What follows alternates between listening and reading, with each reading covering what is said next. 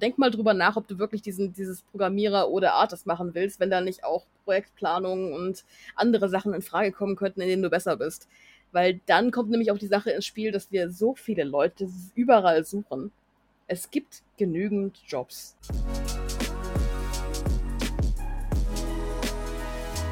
Vielen von euch dürfte es so gehen wie mir. Arbeiten in der Gaming-Industrie ist einer der großen Träume des Lebens. Bei mir ist der Stand jetzt gescheitert aber wir haben heute einen Gast, der euch da draußen vielleicht helfen kann, euren Fuß in der Gaming-Industrie zu fassen. Wenn ihr denn vielleicht aus der ein oder anderen Geschichte, die wir heute hören werden, ein bisschen was mitnehmt und euch die ein oder anderen Tipps aufschreibt. Wer sind wir? Wir sind die Endgegner und wir funktionieren nicht alleine. Deswegen erstmal schönen guten Abend an Spike. Ja, moin. Wird, denke ich mal, heute eine sehr, sehr spannende Runde. Wir haben auch einen wundervollen Gast dabei. Wir hatten schon ein sehr, sehr lustiges Vorgespräch mit sehr viel Spaß. Wir sind also aufgewärmt für die Folge ich habe es mittlerweile aus, äh, aus äh, Hirn äh, aufgegeben, irgendwas in der Gaming-Industrie zu machen. Ich wollte tatsächlich im Bereich Voice Actoring, aber die ganzen Vorstufen mit schauspielerischer Ausbildung und allem drum und dran, was da an Rattenschwanz hinter sitzt und als Quereinsteiger kommt man da so gut wie gar nicht zwischen.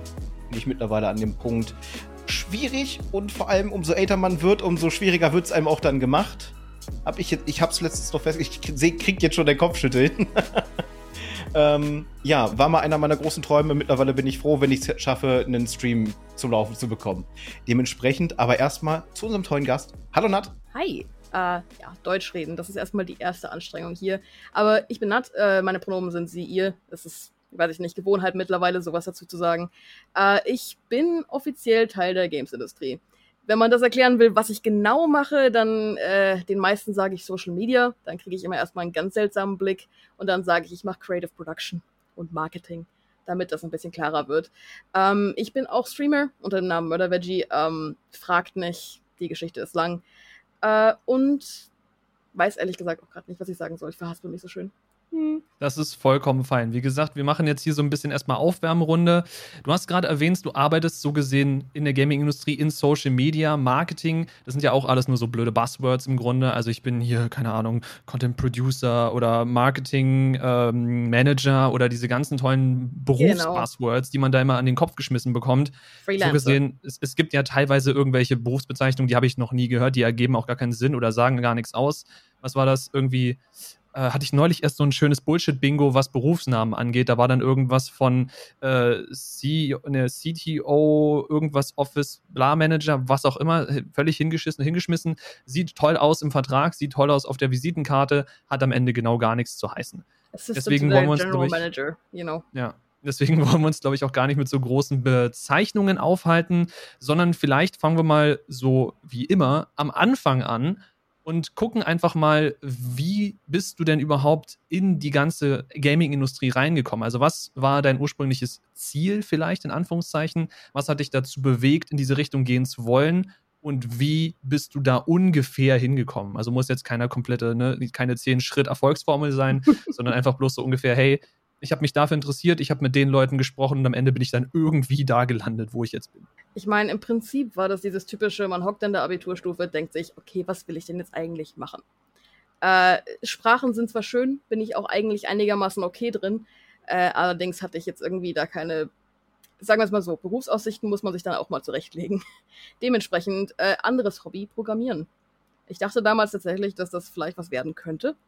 Und ich muss auch sagen, so schlecht bin ich im Programmieren auch nicht. Aber wie gesagt, hat sich mittlerweile ja auch schon geändert. Ich bin dann allerdings an die TU in München, weil das eine von den beiden staatlichen Universitäten in Deutschland ist, die äh, den Studiengang Games Engineering anbieten. Äh, das heißt nicht Game Design, was dann alle immer meinen, sondern tatsächlich Programmierung für Games. Weil ich dachte, das wäre ein relativ stabiler Weg in die Games-Branche und für den Fall, dass es nicht klappt, habe ich immer noch eine gute Ausbildung, die man fast überall braucht. So, das war so erstmal der generelle Plan. Da ist dann zwischendrin noch ein Auslandsjahr in Indien gewesen, aber ich bin dann endgültig irgendwann mal, ja, genau, das ist eine ganz andere Geschichte, die, die viel zu viel Platz einnehmen würde. Ähm, allerdings bin ich dann halt an der TU angekommen, noch ganz, ganz neu im ersten Semester und äh, glücklicherweise waren unsere Tutoren relativ offen. Also wenn du einen Haufen Gaming-Nerds versammelst und der erste Aufgabe ist, dreh dich nach links und rede über dein Lieblingsspiel, dann fühlst du dich endlich mal richtig angekommen also gerade als jemand, der in der Schule äh, die Tendenz hatte, sich in die Ecke zu hocken. ist das irgendwie ganz cool, wenn du auf einmal die ganzen anderen Leute um dich rum hast, die so denken wie du und tun wie du und keiner, keiner blinzelt zweimal, weil du ein Gaming-Shirt anträgst oder sowas. Also das war schon mal so der erste, hm, es gibt zumindest mehrere Leute und sich da zusammenzubinden, hat sich definitiv auch gelohnt. Mit zwei von diesen Menschen wohne ich tatsächlich mittlerweile zusammen.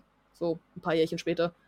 Ähm, aber ja, das heißt, das war dann der erste Schritt, tatsächlich in diesen Studiengang reinzukommen. Und da bin ich dann an einen Tutor geraten, der zufälligerweise wusste, was in München so abgeht.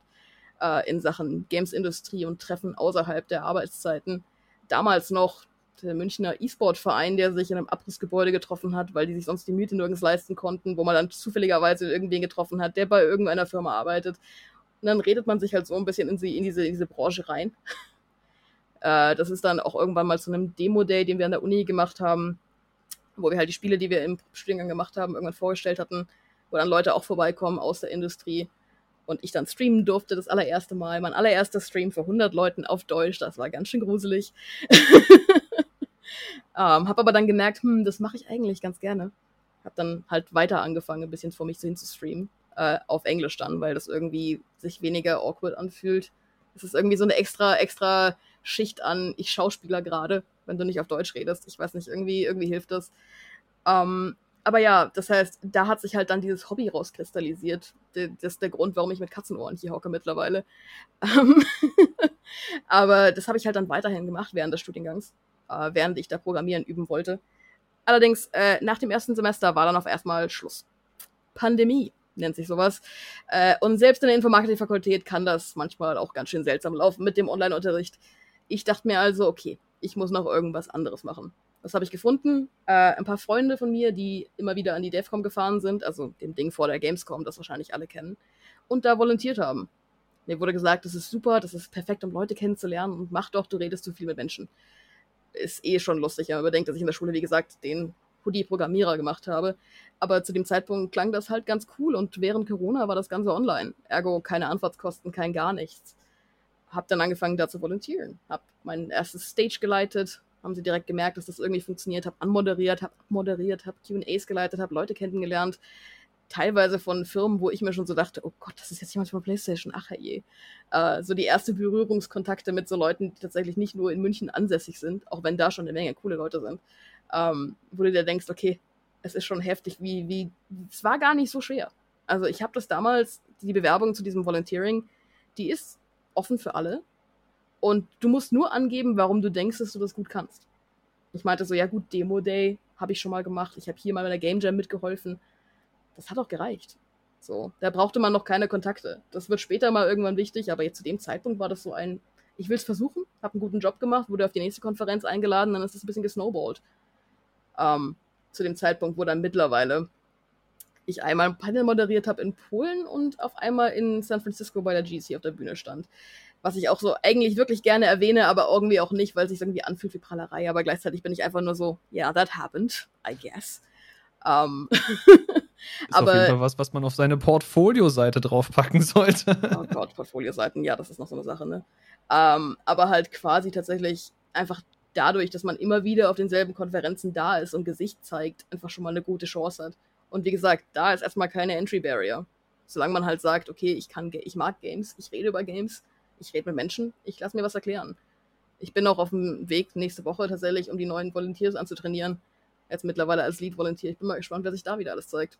Okay, was ich da jetzt aber rausgehört habe, um mal ganz kurz reinzufahren, ist, äh, was du gerade auch schon gemeint hast, hier äh, Show some face. Also du bist halt vor Ort da, damit du eben auch einfacher mit anderen Leuten ins Gespräch kommen kannst. Was natürlich für viele Leute, die jetzt tendenziell Interesse an Games haben oder allgemein an Internetkultur, an Twitch-Kultur, eventuell, ich meine, der, der, der Begriff oder die Begrifflichkeit Touch Some Grass kommt nicht von ungefähr. Also Leute sind gerne drin, Leute sind gerne in ihrer eigenen Bubble, Leute gehen ungerne raus. Was natürlich dummerweise auch häufig konträr geht mit Arbeiten in einem Team. Ich meine, wir haben jetzt aktuell seit äh, Pandemie umso mehr, haben wir viele Firmen, die 100% remote arbeiten und da geht es dann auch irgendwie. Aber ich persönlich als Remote Worker muss halt auch sagen, irgendwie Absprachen funktionieren schwerer, Teamarbeit funktioniert schwerer. Klar, du kannst genauso gut von zu Hause deine Programmierungsarbeiten machen oder deine Artist-Sachen oder was auch immer. Funktioniert alles ohne Probleme. Aber diese Absprachen, diese Team-Dailies, die man hat, diese Team-Dynamiken, die gehen irgendwo hin so ein bisschen runterfallen. Und gerade bei so offenen Sachen wie, wir müssen jetzt mal irgendwie uns kennenlernen, wir müssen, auch wenn ich diesen Begriff hasse, wir müssen networken, wir müssen eben mit anderen Leuten in Kontakt kommen. Das funktioniert eben face-to-face -face so viel einfacher. Wenn du vor Ort bist, ihr steht nebeneinander gerade an der Kaffeeschlange oder so und dann quatscht man miteinander über das Lieblingsgame. Es ist so viel einfacher, als man ist auf einem Discord, man geht in einen random Voice-Channel, der auf 100 Leute gekappt ist, weil es sonst zu viel sind und einer redet und 99 hören zu. Weiß ich nicht. Also deswegen jetzt so wahrscheinlich, wenn ihr so eine Checkliste jetzt schreiben wollen würdet, ihr, die die Folge hört und die irgendwie ins Gaming wollen, ihr müsst leider dafür erstmal über euren Schatten springen und ihr solltet im besten Fall auf Conventions irgendwie dabei sein. Ihr solltet euch versuchen, vielleicht ein bisschen zu engagieren, wie Ned gerade schon meinte, mit Volunteering, was ja eine sehr bis keine Entry Barrier hat. Also ihr könnt da hingehen, ihr könnt sagen, hey, ich möchte mich freiwillig melden, ich möchte hier helfen, womit ihr dann natürlich auch schon Access bekommt zu bestimmten Bereichen, weil ihr eben helfen müsst, weil ihr hinter die hinter die Kulisse müsst so gesehen an bestimmte Leute rankommt und natürlich dann auf freundliche und nicht aufdringliche Weise mit diesen Leuten ins Gespräch kommen könnt jetzt sich vor irgendeinen PlayStation-Mitarbeiter zu stellen und zu sagen, hi, ich möchte übrigens im Gaming arbeiten, bitte unterschreiben Sie jetzt hier, funktioniert auch nicht. Auch nicht, wenn ihr direkt hinter der Bühne neben dem steht. Dann werdet ihr im Zweifel rausgeschmissen, auch wenn ihr freiwillig da seid. Ja, vor allem aber auch, weil das Wort Volunteering an Conventions wahrscheinlich wieder so richtig fast schon beängstigend klingen könnte für Leute, die nicht, die das nicht gewohnt sind. Es gibt auch kleinere Sachen. Also gerade jetzt hier in München, wie gesagt, ich wurde damals in ein Abrissgebäude mitgenommen. Da auf der Couch waren das dann vielleicht 20 Leute im ganzen Raum, eine Pizza. Also es gibt immer diese kleineren Sachen, mit denen man sich da langsam dran gewöhnen kann. Was wir hier haben, zum Beispiel ist Games Bavaria. Das ist ein staatliches Ding. Äh, die organisieren alle möglichen Sachen in, also Events in Games und helfen Studios dabei, auf die Gamescom zu gehen, aber halt auch hier vor Ort irgendwelche Lectures zu organisieren.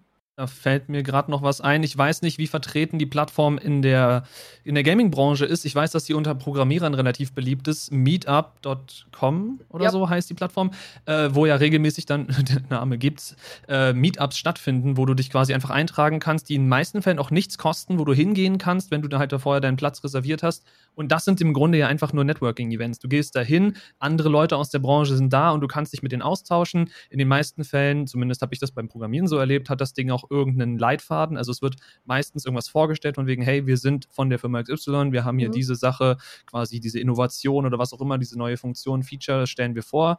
Gibt es bestimmt im Gaming auch ähnlich? Keine Ahnung, wir haben jetzt ja, hier wir haben in Game Dev diese Sache neu. Das ist relativ entspannt. Das ist tatsächlich auch auf Meetup, aber wie gesagt, entweder, entweder es gibt Organisationen, die das machen, wie eben diese lokalen Dinger. Die gibt es auch in Köln, die gibt es überall. Äh, man muss sie halt nur finden.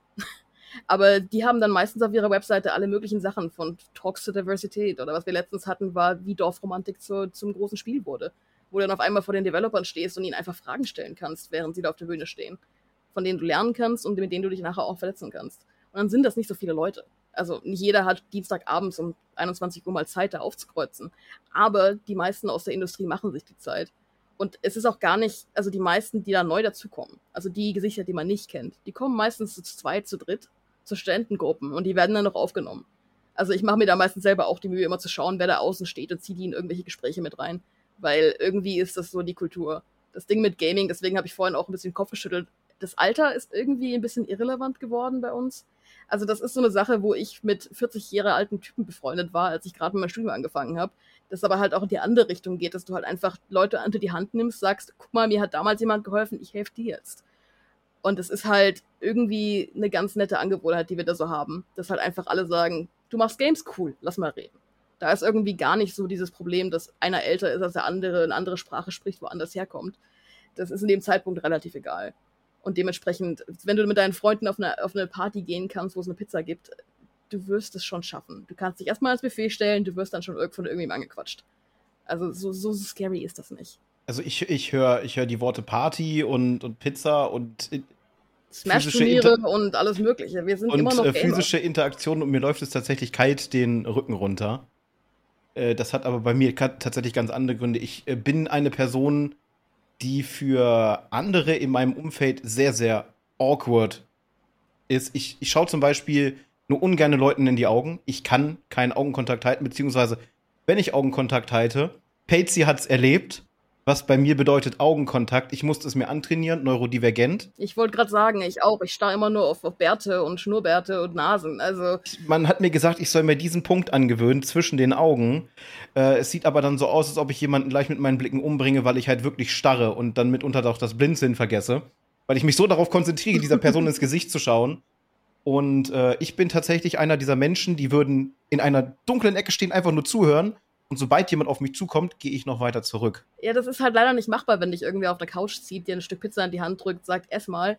Und dann sagst, guck mal, wir spielen gerade irgendwie Jackbox oder irgendwas. Da, da, hast du meistens dieses Ding, dass wir unsere eigene Arbeit auch irgendwie zum Mittel machen, miteinander zu reden, ohne zu reden. Also wenn du erstmal über ein paar Witze auf dem Bildschirm lachen willst oder irgendwelche Smash-Sachen, die aneinander anbrüllst, es ist halt ein sehr netter Einstieg, bis man dann wirklich über Sachen redet, die ein bisschen mehr so Smalltalk-mäßig werden also dadurch, dass wir halt alle über irgendwelche, was machst du gerade oder woran hast du gearbeitet, Geschichten connecten können, ist es ein bisschen weniger seltsam, als wenn du irgendwie, keine Ahnung, beim Bäcker versuchst, mit der Verkäuferin zu reden. Es ist irgendwie, ihr seid da, weil ihr ein gemeinsames Hobby habt. Das macht es um einiges einfacher. Und vor allem, wie gesagt, meistens gibt es dann auch die zwei, drei extrovertierten Leute im Raum, die dann die anderen irgendwie in den Hintern treten. So nach dem Motto, komm unter meine Arme, ich trag dich jetzt in die, Kon in die äh, Konversation nicht hinein. Du hast Pech Eben. gehabt. Das ist halt vor allem, wenn du halt zeigst, du willst da sein, du bist dann da, dann hast du die Schritte gemacht, die die anderen Leute dann auch wahrnehmen. Dass dir dann jemand hilft, dich dann in diese Gespräche mit einzuwollen, das, das ist das kleinere Problem. Du musst es halt einfach nur geschehen lassen. Das habe ich öfter schon. Also einfach Ja sagen ist manchmal ganz lustig. Ja, auf jeden Fall. Gerade wenn du eben offen nach einer Opportunity suchst, dann sollte im besten Fall dein Wortschatz aus sehr viel Ja bestehen. Gerade wenn es da eben geht, erstmal in Gespräche reinzukommen. Letztendlich, wenn es dann um Verträge geht, dann müssen wir nochmal über das Wort reden, aber erstmal so, der initiale Kontakt sollte erstmal aus sehr viel Ja bestehen. Eben. Wo wir gerade so ein bisschen bei Networking sind, du hast gerade eben so halb deine Visitenkarten in die Kamera gehalten. Hä? Wie sehr würdest du sagen, sind in unserer heutigen Zeit Visitenkarten trotzdem noch das A und O oder ist mittlerweile gibt es eine coolere Art, miteinander zu networken? Ist ein bisschen, ist ein bisschen zweigespalten, ne? Als Student brauchst du, glaube ich, keine. Also als Anfänger ist es auch nicht so wichtig. Was viel wichtiger ist, und ich hasse es, das zu sagen, mach dir ein LinkedIn-Profil. Alle ja. brauchen das, du wirst es später brauchen. Da sind die neuen Job-Postings drin, da werden die weitergeleitet, da sehen Leute, dass du irgendwen kennst, der in der Firma arbeitet. Das hilft dir mega. Vor allem, weil du halt dann mit irgendjemandem vernetzt bist auf, von irgendeinem Event und das gar nicht mehr weißt. Aber auf einmal siehst du die Job-Postings und weißt, wen du ansprechen kannst. Das gibt dir einen Ansprechpartner, der dir helfen kann, zu sagen, hey, guck mal, die Abteilung könnte zu dir passen. Oder, wie gesagt, überhaupt von diesen Job-Postings zu wissen es ist halt tatsächlich auch mittlerweile ist LinkedIn mit den QR-Codes fast schon für 50 Prozent, würde ich fast sagen, ein Ersatz von Visitenkarten, wo du dann noch Leute siehst, die mit ihren Handys rumlaufen und sich gegenseitig einscannen. Das habe ich auf der DEFCOM Afterparty mal gesehen, wo ich auch so war, hm, ich meine, es tut seinen Zweck. Und selbst auf meiner Visitenkarte ist hinten ein QR-Code drauf. Also im Prinzip, solange du sowas hast, irgendwas, wo die Leute festhalten kannst, am besten am selben Abend noch connectest mit irgendwelchen Worten dazu, wo ihr euch kennengelernt habt, weil sonst vergisst du das in drei Wochen wieder aber du musst die halt schon irgendwo festhalten. Der Grund, warum ich Visitenkarten tatsächlich trotzdem habe, ist, weil ich mir als Freelancer denke, ist schön und gut, wenn wir connected sind. Ich würde aber gern noch sowas wie eine Pizzabroschüre in deine Schublade stecken. Wo du, wenn du mhm. später mal durchkramst, siehst, dass ich das und das tue und du brauchst vielleicht gerade jemanden, der das tut. Ich, ich, ich hoffe immer, als, wie gesagt, Neurodiverse, hoffe ich immer nicht darauf, dass Leute sich erinnern. Ich weiß, wie vergesslich man sein kann. Ich hab's einfach lieber auf Papier stehen. Und manchmal hilft das tatsächlich auch. Also das ist bei mir ganz oft so eine Sache, dass ich mit Leuten rede, ähm, sie irgendwas anquatsche, keine Ahnung. Und wir dann mitten im Gespräch darüber reden, dass TikTok ja irgendwie gerade so seltsam ist und ich mache aber TikToks für Leute. Ich schneide die für Leute. Und die gucken mich dann meistens so an mit, hm, wie viel verlangst du dafür eigentlich? Und dann hole ich meine Visitenkarte raus. Weil dann ist es so ein mhm. Fall von, okay, wenn du mich schon so fragst, dann willst du irgendeine Businessbeziehung, dann kann ich dir die auch geben. Das ist halt, ne? Oder okay, was ich halt auch ganz gern mache, dadurch, dass ich Streamer bin, bin ich meistens auch so, hey, by the way, meine Socials sind da auch drauf. Folgt mir halt einfach auf Twitter. Ich weigere mich, es anders zu nennen. Sorry. Gute Einstellung. Für mich bleibt es auf Twitter. Twitter ich hab, ist Ich habe das Icon geändert in die Dodo Airlines von Animal Crossing und ich werde es nicht verändern. so. Schöner, Sehr schöner. schön. Sehr, sehr schön. Der Vogel bleibt. Okay, nee. Äh, ich weiß nicht, also Visitenkarten für mich als, äh, ich hasse auch diesen Begriff. Ich, ich, ich habe heute sehr viele Begriffe, die ich nicht leiden kann, aber dieses Digital Native ist halt auch so ein Buzzword, was viele um, um sich rumschmeißen. Aber ich, wenn man sich hier in diesem Raum umschauen müsste, außer für den Drucker, den man dummerweise ja braucht, für Dinge. Gibt es in diesem Raum kein Papier und glaube ich auch nur einen einzigen Stift, weil man den auch ab und zu mal braucht. Also ich versuche wirklich alles zu digitalisieren, in welcher Form auch immer, weil das für meinen Kopf so viel besser funktioniert. Es ist durchsuchbar, ich kann mir da entsprechend irgendwelche Reminder dran packen, ich kann das organisieren, katalogisieren, vertaggen, wie auch immer du es nennen möchtest. Das, und das, das einzige Problem, was so da halt einfacher. ist, ist, dass du hoffst, dass jemand das macht. Weißt du? Wenn jemand den Effort haben will, dass er sich dich einspeichert und dieses und jenes tut, da erwartest du eine Aktion wenn du jemandem eine Karte mitgibst, dann ist die erstmal in deren Tasche. Dann ist die erstmal bei der Person und die kann die dann hoffentlich wieder rausnehmen und angucken oder irgendwas. Du hast halt eine Sache, wo du jemanden, ich hasse, ich hasse das, du zwingst denen halt quasi so ein bisschen diesen Kontakt auf. Also, dass, dass sie halt einfach irgendwas haben, so einen physikalischen Reminder. Und tatsächlich, ich habe mit Leuten geredet, die am Ende von der Konferenz ganz gern durchgehen und einfach schauen, mit wem sie alles geredet haben. Weil du halt in den ganzen Gesprächen irgendwann mal irgendwann hast du keine Ahnung mehr, wen du alles getroffen hast. Und so einfach eine quasi so eine kleine, so einen kleinen Stapel zu haben. Ich habe da auch noch einen von der GDC liegen, die war im März, den ich mal durchgehen muss. Aber es ist halt, weiß ich nicht, ich habe auch hinten auf der Karte Platz für Notizen. Das heißt, im allerschlimmsten Zettel habe ich Leuten einfach Notizzettel gegeben. Ähm, ist halt manchmal ganz wichtig, wenn du irgendwie mit Leuten irgendwas abgemacht hast. Allein schon, wir treffen uns hier bei der Party nochmal und reden über das und das. Es ist halt, manchmal, manchmal brauchst du halt irgendwas, und tatsächlich, du willst ja nicht dein Handy mitten im Gespräch rausholen. Das finde ich immer so ein bisschen awkward. Dass ich Leuten dann erstmal hier, ich müsste mir gerne noch eine Notiz machen. Wenn ich einen Stift und Zettel nehme, ist denen klar, dass ich denen immer noch zuhöre. Das ist hm. irgendwie, irgendwie, irgendwie geht es da um die Optik. Aber wie gesagt, da ist das Feld eh zwiegespalten und ich habe einen QR-Code hinten drauf für Leute wie dich, damit du halt quasi einfach sagen kannst, ich scanne das ein, brauche die Karte nicht. Also ich muss auch ganz ehrlich sagen, ich gehöre tatsächlich, vielleicht liegt es daran, dass ich einfach älter bin, ich habe keine Ahnung. Ich komme mit Visitenkarten besser klar. Ich selber habe jetzt keinen, ich hatte mal welche, äh, habe ich mir mal so einen 100er Satz, der ist auf der Gamescom auch wie, wie nichts weggegangen. Ja, genau, ne? Ähm, ich habe selbst noch von einigen Leuten, die ich auf der Gamescom kennengelernt habe, die Visitenkarten bei mir im Portemonnaie. PR-Manager von Deck 13, der damalige, hab, ich weiß gar nicht, ob der noch überhaupt da arbeitet, aber ich habe seine Visitenkarte noch. Äh, dann habe ich von äh, verschiedenen Game Devs, wo ich mal ausnahmsweise mit Presseticket unterwegs war, die Visitenkarten noch liegen. Äh, zum Beispiel die Leute, die Spellforce gemacht haben, Spellforce 3. Davon habe ich von dem Team noch die Visitenkarten rumliegen. Und es ist für mich ein besserer Reminder als, als das Smartphone. Wir hatten das Thema schon. Bei Patsy funktioniert alles super. Er kann sich alles in seinen Kalender eintragen und einem drum und dran. Wenn ich ankomme mit, mit Kalendern und mit Listen und sonst irgendwas, 80% von dem passiert nicht, weil ich sehe dann äh, Reminder, pf, hoppla, äh, weg ist er. Wie gesagt, das liegt auch immer so ein bisschen an, an den Sachen, wie dein Hirn halt funktioniert. Und deswegen ist es immer ganz gut, mit allem zu planen, was passieren kann, weil du weißt ja eigentlich gar nicht, wer da nachher vor dir ist. Und wie gesagt, solange es noch äh, irgendwie, keine Ahnung, eine Sache ist, die alle tun, es ist immer awkward, wenn dich jemand nach einer Visitenkarte fragt und du keine hast. Sagen wir es mal so. Okay, ich war noch nie in der Situation, aber ich war auch noch nie auf so einem richtigen Networking-Event. Und auf den Events, die ich war, die Meetups und so weiter, da sind wir halt als komplette quasi Abteilung damals aufgetreten. Und da hat dann höchstens mein, mein Senior-Dev hat dann da seine Visitenkarte rausgeholt, weil ich damals als Junior, ich hatte sowieso nichts zu melden. Mittlerweile wäre das vielleicht ein bisschen anders. Mittlerweile muss ich aber sagen, dass ich für meinen Hauptberuf nicht zwingend das Interesse hätte, dass überhaupt jemand meine Visitenkarte hat, weil ich bin in meinem, keine Ahnung, meinem Dead-End-Job an dieser Stelle und da will ich sowieso jetzt nicht irgendwem mit irgendwem connecten. Wenn dann, wenn dann irgendwann würde ich mir eine Visitenkarte für mich selber machen, so jetzt quasi als Freelancer, wenn ich auf der Suche bin nach einem neuen Job. Aber für diesen, diesen Angestelltenverhältnis so, pff, nobody cares. Theoretisch bräuchten wir für, für unsere Firma eigentlich auch noch Visitenkarten. Theoretisch bräuchten wir für die Endgegner, wir bräuchten für, für uns jeweils, wenn wir irgendwie einen Auftritt auf der Gamescom oder sowas haben wollen, klar.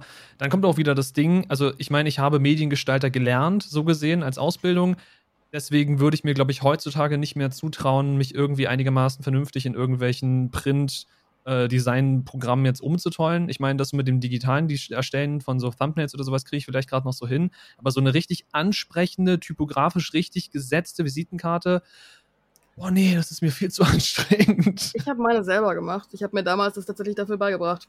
Das Gute ist, äh, in Gaming verzeihen dir die Leute auch manchmal, wenn das nicht ganz so gut aussieht, aber meistens kennst du doch irgendwen, der irgendwo mal Grafikdesign gemacht hat. Also zumindest für meine, für meine Kumpels übernehme ich das ganz gern mal. ähm, und ich habe auch von Leuten, die das konnten, dann immer mal kurz meine Karte nochmal vorgezeigt und gefragt, ob ich das noch irgendwo ausbessern kann. Das ist dann zum Glück auch so ein kommunales, hey, lass mal, lass mal einander helfen solange du nicht Areal oder Kalibri drauf machst und solange das nicht irgendwie, äh, keine Ahnung, aussieht, als ob du es in Paint gemacht hast, ist, glaube ich, alles relativ. Also vor allem dadurch, dass ich halt auch sagen kann, theoretisch könntest du einfach einen QR-Code auf den Zettel mit deinem Namen drücken und das sollte gut sein. Meine ersten Visitenkarten waren irgendwie nur so halb fertig. Ich hatte, mir gingen mittendrin die Ideen aus, das hatte schon mit Embossment und allem drum und dran. Und äh, dann war so ein Schrägschnitt, das, das Ding sah aus wie eine Baustelle und da stand einfach nur Work in Progress. Es ist, es ist in Erinnerung geblieben. Ja, es genau, ist, meine sind einfach knallgrün. Ich bin zwei Jahre halt später, bin ich auf der Gamescom angesprochen worden. Du bist doch der Work-in-Progress-Guy, oder? ja. es, es hat halt, ne? Eindruck hinterlassen, auf jeden Fall. Es ist halt wirklich das. Ich meine, ich sage immer ganz gern, dass meine Haare meine Visitenkarte sind, äh, weil halt einfach, mittlerweile komme ich davon nicht mehr weg. Ach, du bist ja die mit den grünen Haaren, ne? Äh, ist halt hilfreich und dementsprechend habe ich halt auch grüne Visitenkarten, weil dann kann ich das auch, was habe ich da drauf geschrieben? also das The Short Green-Haired Extrovert You Talk to at. weil ich so war, weißt du was, das, das Gute an der ganzen Sache ist ja, dass wir nicht ganz so ernst sein müssen. Eben weil dann mal ein Witz okay ist. Der funktioniert wahrscheinlich sogar besser als noch eine andere Karte, die aussieht wie jede andere. Das auf jeden Fall, ne. Aber ich wollte gerade sagen, ja, theoretisch hast du dich mittlerweile in das, in das Rezo-Problem reinmanövriert, dass du jetzt dich sehr wahrscheinlich durch deine Haare auch so identifizierst und wiedererkennbar bist. Und wenn du jetzt mal irgendwann den Frisurentyp oder die Farbe oder sonst irgendwas ändern willst, dann wird es tendenziell eher schwierig. Frisurentyp habe ich geschafft, tatsächlich. Ich hatte mal längere Haare. Die waren nur dann immer sehr strohig, weil du sie so oft bleichen musst. Mm. Äh, deswegen sind die jetzt kurz an der Seite abrasiert. Ich finde immer, ich sehe jetzt noch gayer aus. Das funktioniert auch ganz gut so. Aber genau. ja, nee, es gibt auch tatsächlich ähm, andere Content Creator im deutschen Bereich, die auch mit grünen Haaren rumlaufen.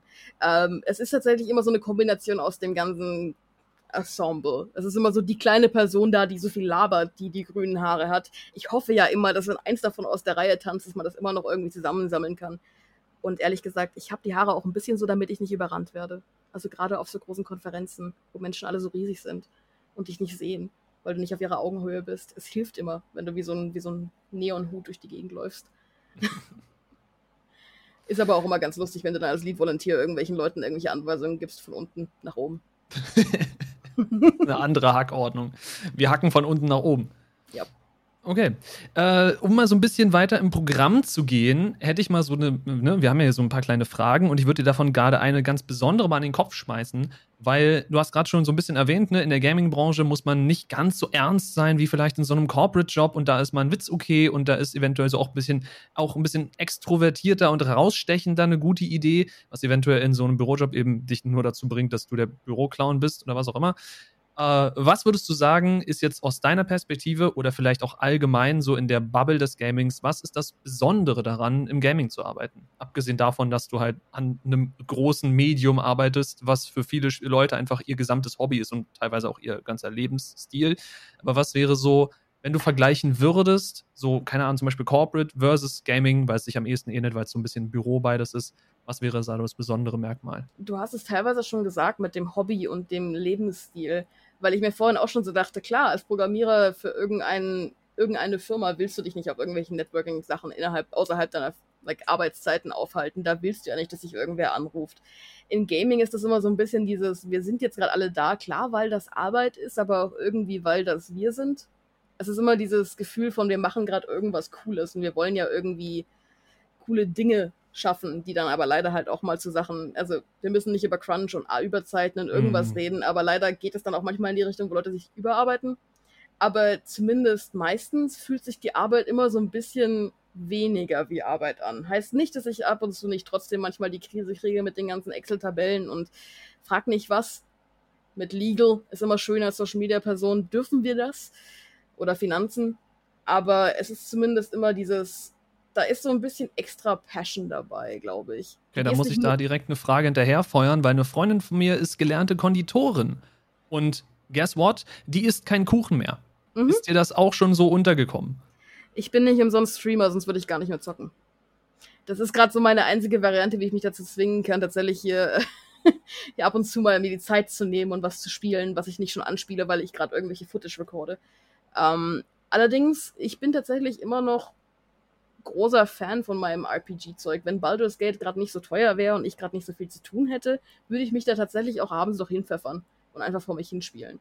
Ich musste halt tatsächlich einfach so, eine, so einen ganz klaren Bruch machen zwischen, hier ist das Zeug, das ich streame, das ist ja irgendwo auch Arbeit, und hier ist das Zeug, woran ich arbeite, Und das da, das Spiel, das mache ich alleine. Für mich in meiner Freizeit.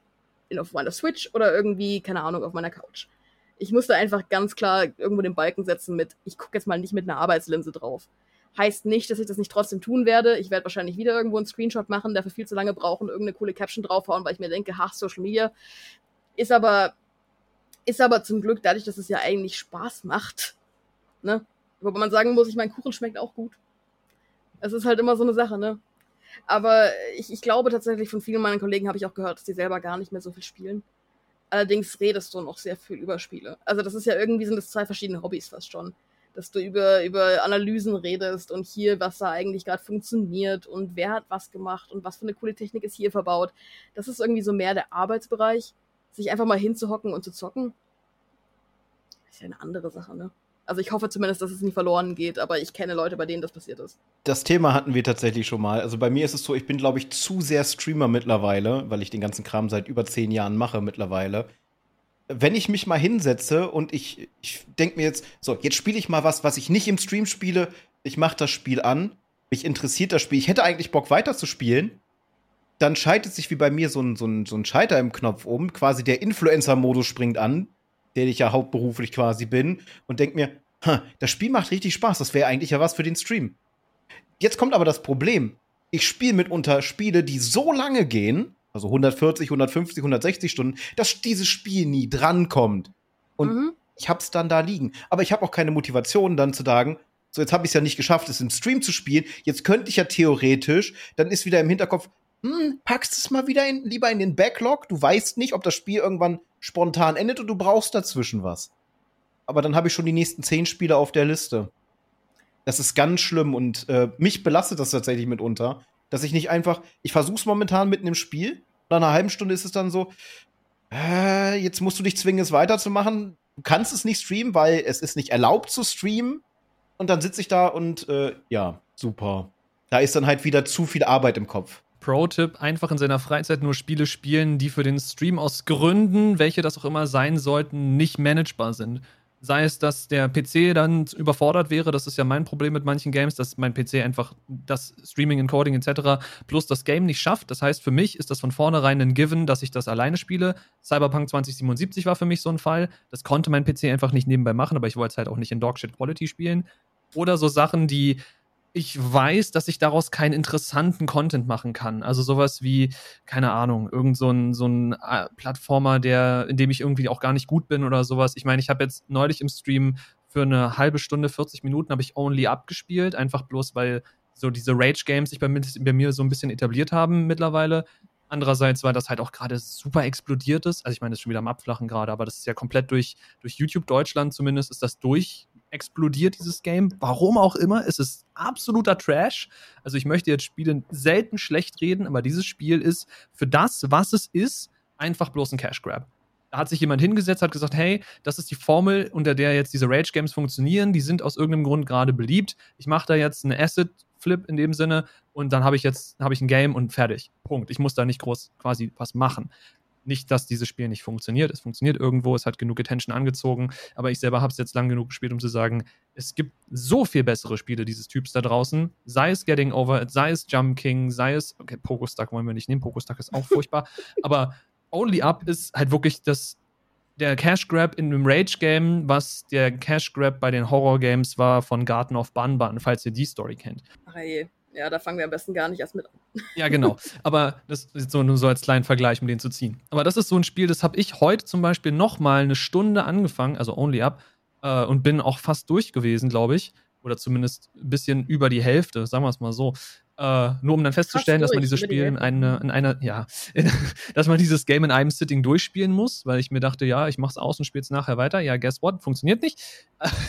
Schade. Aber das wäre halt so ein Spiel, das würde ich halt nicht mehr im Stream machen. Aber wenn ich wirklich gar nicht weiß, was ich spielen will und ich möchte was spielen, dann würde ich sowas machen. Das Problem in meinem Fall ist, es ist ein Spiel, was man frei kaufen darf, aber es darf nicht gestreamt werden. Unter anderem, ich kann den Titel ja nennen, Sniper Elite 5, darf nicht gestreamt werden, darf ja frei erworben werden, aber beinhaltet halt verfassungsfeindliche Symbolik, schon mal im Stream No-Go. Das andere Spiel ist ein immer noch derzeit auf Liste A gesetztes Zombie-Game, Das kann hm. ich natürlich als Deutscher auch nicht streamen. Würde ich in Österreich leben, wäre das absolut kein Problem. Äh, aber ich habe halt trotzdem das im Hinterkopf, gerade weil der zweite Teil jetzt wieder legal ist und das ist sowieso, mhm. und dann denkt man sich eigentlich, der erste Teil müsste dann bla. Und da kickt einfach zu sehr. Ich denke mal, ich bin, das ist irgendwie so, eine, so ein Autopilot, der sich in den Jahren eingesetzt hat. Ich denke halt immer, das ist verschwendeter Content, den ich jetzt gerade mache. Ich hätte dieses Spiel irgendwie nutzen können und sitze dann da und versuche das Spiel zu genießen und auf der anderen Seite ärgere ich mich darüber. Vor allem, man kann sich ja noch nicht mal, ich darf mich ja noch nicht mal im Stream, was ja meine Hauptkommunikationsplattform quasi ist, darüber austauschen, weil dieses Spiel halt untersagt ist. Es ist, es ist auf dem Index, also darfst du darüber auch nicht reden, weil jede Aussage, im schlimmsten Fall, die du als streamende Person von dir gibst, kann eine werbende Aussage sein. Du darfst dieses Spiel ja nicht bewerben. Zumindest als solche ausgelegt werden, wenn man dir wirklich was Böses will, klar. Das ist halt ein großes Problem. Ich frage mich, ob ich da außen rumkommen könnte, als ich rede beruflich gerade über, über Games. Aber ja, es ist halt, es ist halt schwierig, ne? Es ist vor allem auch schwierig als jemand, das habe ich vorhin schon gesagt. Es kann ja jederzeit sein, dass ich mal kurz NDA schreien muss und wir irgendwie nur von vorne anfangen müssen. es ist immer extrem schwierig, wenn du Sachen weißt, über die du nicht reden darfst. Es ist furchtbar. Es zersetzt dich. Es ist so eine von diesen Sachen, wofür du diese Networking-Treffen so gerne hast, weil auf einmal sind alle im selben Raum mit demselben Problem und du findest immer irgendeinen Kollegen, mit dem du reden darfst. Aber es ist halt, ich weiß nicht, manchmal ist diese Secrecy so ein bisschen nervig, weil wie gesagt, ich kann keinem erzählen, was ich gerade mache, weil A, das war besonders lustig, äh, als ich gerade an einem Spiel gearbeitet habe, das nachher mit einer ziemlichen Kontroverse rauskam. Aber in diese Thematik können wir vielleicht auch mal einhaken, aber wir müssen natürlich da aufpassen, wo wir uns langschippern. Aber allgemein das Thema NDA, also ne, Verschwiegenheitserklärung etc., das ist ja ein Ding, womit du in der Gaming-Industrie sehr häufig zu tun haben wirst, wenn du in dieser Gaming-Industrie äh, irgendwie arbeitest. Ist ja dann fast egal, welche Posten man da inne hat. Du bist an dem laufenden Projekt beteiligt, was noch nicht veröffentlicht ist. Es ist unter NDA, du hast darüber nicht zu reden, weil das bedeutet potenziell wirtschaftlichen Schaden, wenn darüber irgendwas geleakt wird. Ich meine, wir werden es alle mitbekommen haben, die GTA 6 Leaks, die passiert sind. Ich will nicht wissen, was das Rockstar an Geld gekostet hat. Will ich Dass es an Jobs gekostet wissen. hat, denke ich mir da die ganze Zeit. Hm? Wie viele Leute deswegen rausgeflogen sind. Ich, ich will es gar nicht wissen. Das auch, ja. Nee, aber deswegen allgemein das Thema NDA wäre für mich mal ganz interessant, wie das, du hast ja schon gesagt, ne, das macht einen teilweise mürbe und kaputt. Da vielleicht mal deine persönlichen Erfahrungen, natürlich ohne irgendwelche Infos rauszuhauen, logischerweise. Ich kann da vielleicht noch so eine kleine Anekdote meinerseits zu geben. Ich wollte damals während meiner Schullaufbahn, man hat ja irgendwie, ich weiß nicht, ob das eine Berlin-eigene Sache ist, aber man hat irgendwann in der Schullaufbahn so ein Praktikum gedöns. Ich glaube, das war in der achten Klasse bei uns, achte, neunte Klasse. Und meine Idee war, weil ich halt damals schon was mit Gaming machen wollte, hey, es gibt so ein paar Studios in Berlin, unter anderem Jager, Jäger, ich weiß nicht genau, wie man sie jetzt letztendlich ausspricht, aber die sitzen Jäger. hier bei uns, Jäger, die sitzen hier bei uns und die haben zu dem Zeitpunkt an einem Game gearbeitet und ich dachte mir, so, ja komm, die, also die haben doch bestimmt nichts gegen eine Initiativbewerbung von einem Schüler. Ja, guess fucking what, die haben auf die Bewerbung geschaut, also dass sie mich überhaupt im Büro angenommen haben und reingelassen haben, war schon cool. Ich durfte quasi bis zum Frontdesk und nicht weiter. Aber da hieß es dann so, gucken da drauf, zwei Wochen. Nee, sorry, wir sind mitten in der Entwicklung von Game XY. Äh, wir können dich jetzt nicht reinlassen. Wir können auch einen Schüler, der nicht volljährig ist, können wir keine NDA unterzeichnen lassen. Das hat genau gar keinen Wert. Tut uns sehr leid. Deine Bewerbung so gesehen war, war nett, war, war süß. Aber äh, wir müssen dich jetzt leider bitten zu gehen, weil du bist hier quasi ganz falsch. Alles, was wir dir jetzt weiter sagen, kann und wird vor Gericht gegen uns verwendet werden, so nach dem Motto. Das war eine interessante Offenbarung für mich damals als Acht- oder Neunklässler. Wie gesagt, ich weiß nicht mehr genau, wann es war. Aber das ist so das Ding, was, glaube ich, die wenigsten so direkt auf dem Schirm haben, wenn es um das Arbeiten in der Games-Industrie geht. Es ist furchtbar. Ich meine, ich hatte Bewerbungsgespräche, wo ich erstmal eine Idee unterschreiben musste, weil wir halt in die Küche laufen und in der Küche stehen dann Tassen mit einem Logo mm. von einem Spiel zum Beispiel. Also das sind so Dinge, du, wenn du in so ein Games-Büro reinläufst, du hast halt einfach beim besten Willen, da sind so viele Sachen, da musst du einmal unterschreiben. Ähm, allerdings, wie gesagt, da findet man immer so ein bisschen Trost in seinen Kollegen, weil dann hat man zumindest Leute, mit denen darf man ja drüber reden, weil das sind ja deine Kollegen. Äh, meistens steht in deinem Arbeitsvertrag schon drin, dass du nichts tun, sagen sollst, was darfst. Ist halt immer besonders schwer, wenn du gerade Content Creation machst, weil ich mir abends halt immer denke, so, ja, ich habe einen ziemlich anstrengenden Tag auf der Arbeit, aber da war auch was Cooles. Ich darf euch aber nicht erzählen, was. So, das kann manchmal schon ganz schön lustig sein. Ähm, allerdings haben die meisten auch erstaunlicherweise Verständnis dafür. Also es ist immer, immer, es, es baut sich dann immer an bis zu dem Zeitpunkt, wo es dann mal released, wenn es denn released. Ähm, dass du dann endlich mal die ganzen Sachen rauslassen darfst. Und das fühlt sich auch mega gut an. Also so, so ein Spiel endlich mal auf den Markt zu bringen, ist zwar meistens da, wo meine Arbeit erstmal anfängt. Also als, als Community Manager, als Social Media Manager, das Marketing wird dann erstmal hochgerammt. Ähm, aber es ist tatsächlich, es ist es wert. Aber gerade als Freelancer habe ich halt auch NDAs unterschrieben, weil ich halt, keine Ahnung, TikToks für irgendwen mache und das Spiel ist noch nicht announced. So, ähm, das ist der Vorteil davon, dass ich halt in der Games-Industrie auch beruflich bin, weil da vertrauen die mir da, dass ich das auch einhalte, weil, ha, die macht das ja auch beruflich mit den ganzen äh, Klauseln hier. Ähm, aber es ist halt schon immer so eine Sache. Es ist aber zum Glück, also ich weiß ja nicht, wie es euch geht, aber wenn ich meinen Eltern erzähle, was ich tue, dann habe ich eh meistens so, eine, so, so ein blankes Starren mir mhm. gegenüber mit, mhm. Ja. Klingt cool, also komme ich da auch gar nicht in Versuchung, irgendwas zu sagen. Meine meine, Mutter erzählt ihren Freundinnen und Kollegen und wem auch immer, der macht irgendwas mit Medien, weil da, danach hört eh keiner mehr zu. Das ist so das Ding. Das würde mein Hobby jetzt betreffen, der macht irgendwas mit Medien, das betrifft meinen Beruf. Also eventuell sagt sie noch Programmierer, wenn sie wirklich quasi die Extra Mile mhm. gehen will, weil mit Programmierer können die Leute heutzutage auch noch was anfangen. Meine Oma zwar nicht mehr, weil die weiß nicht, was es ist, aber äh, das, das, das geht noch so. Aber ich meine, meine eigentliche Berufsbezeichnung wäre ja Full-Stack-Developer und spätestens dann gucken dich sowieso nur noch alle mit großen großen Fragezeichen im Auge an, weil auch niemand weiß, was das genau bedeutet. Es ist auch immer lustig. Also ich weiß ja nicht, ich sehe halt leider auch genauso aus wie jemand, der in der Games-Branche arbeitet. Also jetzt leider, aber das heißt halt manchmal, wenn Leute mich fragen, was ich tue, es ist immer wieder so, erzähle ich dir jetzt genau, was ich tue oder lieber auch nicht? Das hatte ich ja in meinem Intro auch schon, dieses Marketing, I guess. Lass mich in Ruhe, bitte. Aber gleichzeitig ist es halt, manchmal willst du es ja auch erzählen. Also gerade wenn du mit Leuten redest, mit denen du dich anfreunden willst, willst du denen ja sagen, hey, ich arbeite in der Games-Industrie. Das fühlt sich auch cool an, aber gerade ich muss halt auch sagen, ich fühle mich manchmal auch so ein bisschen wie so ein, wie so ein Imposter, als ob ich das, als ob ich noch nicht richtig angekommen wäre. Als mhm. ob ich das nur sage und noch nicht wirklich bestätigen kann, obwohl ich auf meinem Lebenslauf mittlerweile ein paar Studios und sowas stehen habe. Es fühlt sich immer noch so an wie noch bin ich hier nicht angekommen. Noch darf ich das eigentlich gar nicht sagen. Wer hat mir erlaubt, das da drauf zu schreiben? Aber. Das darf man draufschreiben, sobald man überhaupt seinen ersten Fuß irgendwo gefasst hat. Ich meine, wer soll dich daran hindern? Du hast in dem Feld gearbeitet, so let's go. Content Creator. Ich meine, sobald du mal anfängst zu streamen, da muss halt nicht mal einer da sein. Du machst es. Tust du Ding. Ja. Du bist ne? jetzt streamende Person, fertig. Du, du, du streamst ja, du hast es, du hast dich damit beschäftigt, es aufzusetzen, du hast dir im besten Fall auch irgendwas selber zurechtgebastelt, du hast dir irgendwelche Panels ausgedacht, hingebastelt, du hast eine Beschreibung geschrieben, du bist streamende Person, basta. Punkt. Eben. Und das ist halt gerade in Games immer so eine Sache, aber ich weiß auch nicht. Es ist, immer, es ist immer schön, ob du, dieser Moment zu entscheiden, erzähle ich dir das jetzt oder nicht. Aber ich glaube, das, das, das kann man als Content Creator auch nachvollziehen, weil das ist ja genau dasselbe Problem. Da muss ich immer dran denken, als ich damals mein Gewerbe angemeldet habe. Ach hey. Da wurde ich dann gefragt, wo ich dann gefragt wurde, ja, und was, äh, was, was machen Sie als äh, Gewerbe? Wunderbar. Ich streame. Sie streamen. Ja. Unbekleidet. So, nein! weißt du, was bei mir drauf steht? Arbeit im Auf-bei Internet. das Weil klingt wie Prostitution.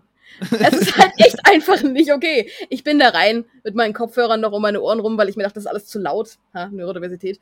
Ähm, aber vor mir war halt so ein Banker mit seinem Suitcase, der gerade sein Gewerbe angemeldet hat in München. Äh, ich, ich, ich bin halt in diesem Raum gewesen mit Leuten mit Anzug und ich hock da mit meinem Hoodie ganz entspannt mit der langen Liste an Sachen, die ich mache mit Eventmanagement und Content Creation und hier und irgendwas der Typ guckt mich halt nur an, haben wir nicht. Und schreibt das drauf. Es war echt. Arbeit cool. im Aufbau-Internet. Das ist doch nicht mal Deutsch. Nee. Und dafür durfte ich 50 Euro zahlen. Nice. Das erinnert mich an die Geschichte von einer ehemaligen Kollegin von mir. Die, wir hatten damals wirklich, wo wir beim Thema äh, Visitenkarten vorhin waren, da hatten wir alle Visitenkarten. Und äh, mein Ausbilder zum Beispiel hatte sowas draufstehen wie Senior Frontend Developer. Unser Teamleader hatte äh, Senior Backend Developer draufstehen. Und bei ihr stand, weil das damals sich scheinbar jeder aussuchen konnte und sie des Deutschen nicht zu 100% mächtig war, bei ihr stand Internetentwickler drauf. Kann man sich auch mal als Jobtitel aufschreiben. I mean, irgendwo ist es wahr, aber ist die wildeste Jobbezeichnung, die ich bis jetzt gehört habe, zumindest in meinem Space. So Internetentwickler. Klar, I guess. Whatever. Ja, nee, es gibt, es gibt lustige Bezeichnungen. Unser, einer meiner Chefs war damals so, was ihr nach außen auf die Karten schreibt, solange es irgendwie passt, ist mir das egal. Weil im Team wussten wir ja, wer was tut. Das ist halt gerade in so Bezeichnungen, wo halt einfach wirklich keiner was mit anfangen kann. Äh, äh es ist immer so, du schreibst halt irgendwo vage den Bereich hin, ob du gerade Junior oder Lead bist. Das ist noch ganz wichtig, aber sonst. Einfach bloß, damit die Leute auch wissen, wie sie mit dir reden können, ne? was sie quasi vom, wie, wie nennt man das, vom Erfahrungswert quasi, was sie von dir erwarten können, ob du jetzt eben Junior oder Senior oder sonst irgendwas mitnimmst. Erfahrung, aber lustigerweise, was ich ursprünglich erwartet hatte, Hierarchien in Gaming habe ich gar nicht so sehr erlebt. Also, das ist, was, das ist zusammenhängend mit dem Alter und der Sache, dass wir alle bei diesen Sachen abends hocken und zusammen zocken. Äh, ich habe irgendwie noch keine Person gesiezt. Ich kenne von den wenigsten hm. Leuten die Nachnamen also ich meine, ich kenne sie, weil ich sie auf LinkedIn gesehen habe, aber ich, ich werde jeden mit dem Vornamen oder mit dem Studio anlabern. Das ist irgendwie. Ich habe Leute, die mich Veggie nennen mittlerweile oder Murder. Darauf reagiere ich leider auch schon. aber es ist halt, keine Ahnung, dadurch, dass wir halt einfach alle an was arbeiten, was für alle Altersklassen ist und von allen gekannt wird, und sei es halt die Oma, die Wordle spielt, der ich am Flughafen erklären dürfte, sie sind sehr wohl ein Gamer, by the way, ähm, als ich von der GC zurückgeflogen bin. da war so eine richtig amerikanische, da waren so drei Damen, die halt so waren, was machen sie denn? Weil wir alle auf einen viel zu vollen Flieger gewartet haben. Und ich war so, ja, okay, jetzt fängt's an. äh, neben mir saß dann zufälligerweise ähm, der Promoter von Raid Shadow Legends. Ich oh hätte es besser planen können der Typ war super lieb, der hat mir erzählt, wo er gerade an der Serie arbeitet und, und sonst was. Aber wir saßen halt dann da gegenüber diesen sehr Southern American Ladies, die halt so waren, nee, zocken tue ich nicht, aber Wordle, Wordle spiele ich. Und ich war so, theoretisch zählst du in die Statistik dazu. Ähm, das ist, ist mal wieder lustig. Ich habe auch, also ein paar von den Studios, mit denen ich gearbeitet habe, sind halt auch auf Mobile Games spezialisiert. Hm. Es, es, sind halt auch Spiele, die dann als Brettspiel rausgebracht werden. Also ich glaube, keiner ist überhaupt nicht in Berührung mit dem Space. Spätestens, weil es die Kinder spielen. Ich sag mal so, der, der, ähm, also wie, wie, benennt man das jetzt am besten? Mein Stiefvater, der aber so gesehen mein Vater ist, egal, müssen wir jetzt nicht aufdröseln, die Familiengeschichte. Mein Vater, der äh, hat in seiner Zeit mit seinem Handy so viel Candy Crush, äh, Candy Crush, Candy Crush gespielt, dass sich die UI von dem Ding in seinem Screen eingebrannt hat. Also du siehst wirklich noch die, das Ghosting von, auf dem OLED-Screen von Candy Crush. So sehr ist der in dem Game drin. Also es gibt 100 Pro gibt es da draußen, keine Ahnung, 50, 60, 70 äh, und drüber, die in irgendeiner Form mit dem Gaming Space zu tun haben, ohne dass sie das als solches realisieren. Was dann aber die andere Seite ist, ganz lustigerweise, manchmal, wenn ich gerade so Teenagern oder sowas erzähle, was ich tue, kommt dann immer, spielst du FIFA? Hast du an, hast du an sowas gearbeitet? Mhm. Wo ich dann mhm. auch immer interessant finde, wie deren Sicht auf Games ist. Ich habe in Indien Fortnite? teilweise mit Kids geredet, die so waren, PUBG auf Mobile? Und ich war so, ja, auch, I guess. Also es ist immer wieder interessant, was Leute unter dem Wort Gaming verstehen und wie viel da eigentlich reinläuft. Hm. Da hatten wir vorhin tatsächlich auch drüber geredet. Besagter GDC-Talk damals, wie, wie gesagt, der ist auch über Quer, Quer und Zufall und Bekanntschaften in, ins Leben gekommen. Aber wir haben damals geschaut, wer, was wir eigentlich alle machen. Einer war Projektmanager, der andere halt gerade Programmierer, der andere Designer. Es sind viel mehr Berufe in Gaming, als man eigentlich glauben sollte. Also tatsächlich, ich dachte damals ja auch, ich muss Programmierer werden, damit ich in Games kann. Hab dann aber irgendwann gemerkt, dass die meisten Leute mich immer dafür gelobt haben, dass ich in so Teamsituationen hier den Lead ergriffen habe und das organisiert mhm. habe. Und ich kann ja so gut mit Menschen reden, äh, dass ich dann irgendwann dachte, gibt es da nicht auch eine Position für? Muss ich wirklich Programmierer machen, um später mal Lead-Programmierer zu werden, damit ich dann tun kann, was ich eigentlich wirklich tun möchte? Mhm. Äh, nee, Producer, Projektmanager, es gibt sowas. das ist dann auch das Traineeship-Dingens, was ich dann angefangen hatte worüber ich dann da zufälligerweise Social Media gestolpert bin, weil da war ja ein Loch und ich kann das ja wohl. es ist halt immer ein bisschen drunter und drüber, aber es gibt eigentlich alle Arten von Menschen, die in Gaming arbeiten. Ich hatte tatsächlich auch mit den Leuten, die im Finanzbereich saßen, die waren auch, die waren halt genauso, die wollten in Gaming arbeiten, genauso wie wir. Es gibt mhm. da halt irgendwie zig Wege. Und sich auf Programmier oder Artist zu versteifen, ist vielleicht nicht das Richtige für die meisten. Also zumindest für mich war es nicht das Richtige. Ja. Ich weiß gar nicht, ob ich dir das damals äh, bei unserem ersten richtigen Treffen, als wir uns da in Köln nach der Gamescom eine, eine kleine Runde quasi ausgetauscht haben, ob ich dir das da erzählt hatte. Aber ich habe ja auch noch so eine kleine Anekdote, warum es mich nicht letztendlich in den Gaming Space verschlagen hat weil ich damals, wie gesagt, nach dem Abitur genau die Story, die du quasi beschrieben hast. Du sitzt in deinem Abiturjahrgang und denkst dir, was will ich eigentlich mit meinem Leben anfangen, in welchem, welchem Space will ich arbeiten?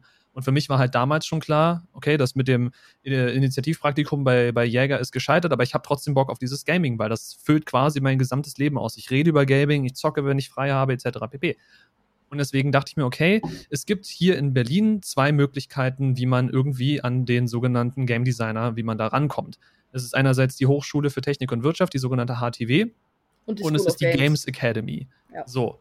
Und die Games Academy ist dummerweise aber so eine private Geschichte. Und da kostet dich dann der Game Designer mal eben so 30.000 Euro. Hatte ich nicht. Hatte meine Mutter auch nicht. Ich hatte da, war da beim Tag der offenen Tür und hatte mich da mit einer der Gruppen angefreundet, weil die Games Academy hat an sich ein ganz cooles System. Du hast ja aus den verschiedenen Lehrgängen so gesehen, du hast Artists, du hast Programmierer, du hast den Game Designer per se, der die Spiel Spielregeln und so weiter aufstellt, die Mechaniken, du hast eventuell noch einen Sounddesigner etc. So, und diese ganzen Leute werden dann in Gruppen zusammengeworfen, als wären sie ein Entwicklerstudio und müssen dann irgendwie zur Abschlussarbeit ein Spiel rausbringen, was dann bewertet wird vollkommen geiles Konzept, weil du gleich so ein bisschen lernst, mit deinen Skills dich in einem Team auch zu bewegen. Du lernst, wie es ist, an so einem Spiel gemeinsam zu arbeiten. Cooles Konzept. Und hatte mich da mit einer Gruppe ganz besonders eingefreundet, unter anderem mit dem Programmierer und dachte mir so, okay, ja, vielleicht schaffen wir es irgendwie, dass ich hier reinkomme. Ja gut, Spoilerwarnung, es hat nicht funktioniert, weil einfach viel zu viel Geld. Entsprechend dachte ich mir, okay, HTW, staatliche Geschichte, da muss man so gesehen nur, nur die Aufnahmeprüfung schaffen und dann bist du da drin und dann kannst du das machen, worauf du Bock hast ich mich also hingesetzt und äh, für die HTW funktioniert das so, dass man sich so eine Art Konzept bauen muss. Also musst irgendwie entweder eine Arbeitsprobe geben von deinem Art-Skill oder du baust eben irgendeine Art Game. Und da ich damals aber dummerweise noch keinerlei Programmierung Programmiererfahrung hatte oder irgendwie was in dem Space quasi gemacht hatte, dachte ich mir, du baust so ein komplettes Game, so eine Art Plattformer mit äh, den einzelnen Plattformen, mit den Levels, mit den was auch immer existierenden Fallen und all sowas, baust du physisch haptisch zum Anfassen, zum selber Spielen, gibst eine Anleitung dazu und reichst es ein. Ja gut, die wurde zerschmettert, leider. Äh, was sehr traurig war. Es hat mich tatsächlich, es war so eine der Phasen in meinem Leben, wo ich ein bisschen sehr am Boden war. Das hat mich äh, tatsächlich sehr getroffen, weil da ist sehr viel Arbeit reingeflossen. Aber egal. Hatte dann äh, noch eine Unterhaltung, ein paar Wochen oder so später an einem Tag der offenen Tür von der HTW mit jemandem, der da äh, entweder Tutor war oder irgendwie Jungtutor oder selber Studierender, ich weiß es nicht mehr genau und habe mit dem darüber gesprochen, dass ich ja an sich so gerne in diese Game Design Richtung gehen würde oder vielleicht sogar in diese Storyteller Richtung, also Quest Designer oder irgendwie sowas, mhm. dass ich dahin gern gehen würde. Ja. Und der meinte, äh, du, das klingt eher so, als willst du ein Buch schreiben oder du willst irgendwie Drama machen. Also dann geh doch irgendwie an, an eine Schule, wo das da gelehrt wird. Hier sind wir hauptsächlich auf Kunst fokussiert. Also, wo ich mir dachte, so, du willst mir jetzt gerade du willst theoretisch gerade allen Story-driven Games, die eventuell auch mit ihrem Artstyle sich eher zurückhalten, willst du ihre Existenz absprechen und sagen, die HTW kümmert sich nur um, um hübsche Sachen, die aber an sich von, nur von ihrer Mechanik getragen werden oder so? Ich meine, funktioniert auch. Gucken wir uns Minecraft an. Minecraft ist explodiert. Minecraft war damals oder heute immer noch ein bisschen, ist in ihrem Artstyle sehr zurückhaltend. Das Einzige, worüber das funktioniert, ist das Gameplay und die Mechanik. Was ja durchaus funktioniert und für einen Welterfolg sorgen kann. Aber deswegen sprechen wir doch bitte Story Games nicht ihre Bedeutung ab. Das tut gerade so richtig weh, das zu hören, weil ich halt von, ich habe Leute getroffen, die in Prag Brettspiele gemacht haben als Studienprojekt im Game Design. Also das ist halt irgendwie, fühlt sich das so an, als ob sie da gerade einfach keine Studenten mit Kreativität wollen, weil du hast ja geschafft, die Regeln zu benden. Das ist normalerweise immer das Erste, wo man dann sagt, dich nehmen wir mal. Weil, ähm, ich meine, bei meinem letzten Job war ich halt überhaupt nicht qualifiziert für. Das war so ein Fall von, kannst du über Games reden und hast du Kreativität und zeigst Initiative, there we go. Wir geben dir eine Chance. Mhm. Und gerade im Gaming-Bereich ist es ja die Welt der Quereinsteiger. Das war der andere Grund, warum ich vorhin auch schon so war, nee, nee, das ist eigentlich gar nicht so das Problem. Wenn du programmieren kannst, was du jetzt da tust, dann könntest du dich locker irgendwo an einem Game-Studio bewerben und sagen, ich würde jetzt gerne da mitarbeiten. Das ist genauso wie ich jetzt einen Marketing-Studiengang mache, den ich mir übrigens auch nicht leisten könnte, wenn ich nicht schon Firmen kennen würde, die das übernehmen. Dual äh, for the win. so. Ähm, mein Studiengang damals an der Technischen Universität war ja zum Glück staatlich, aber den habe ich mir halt auch nicht mehr leisten können. Was denkst du denn, warum ich angefangen habe zu freelancen?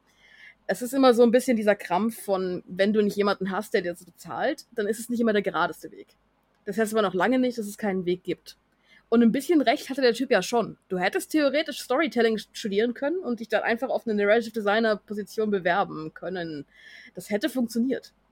Weißt du, was ich meine? Es muss nicht unbedingt der Game-Studiengang sein, weil davon gibt es gar nicht so viele.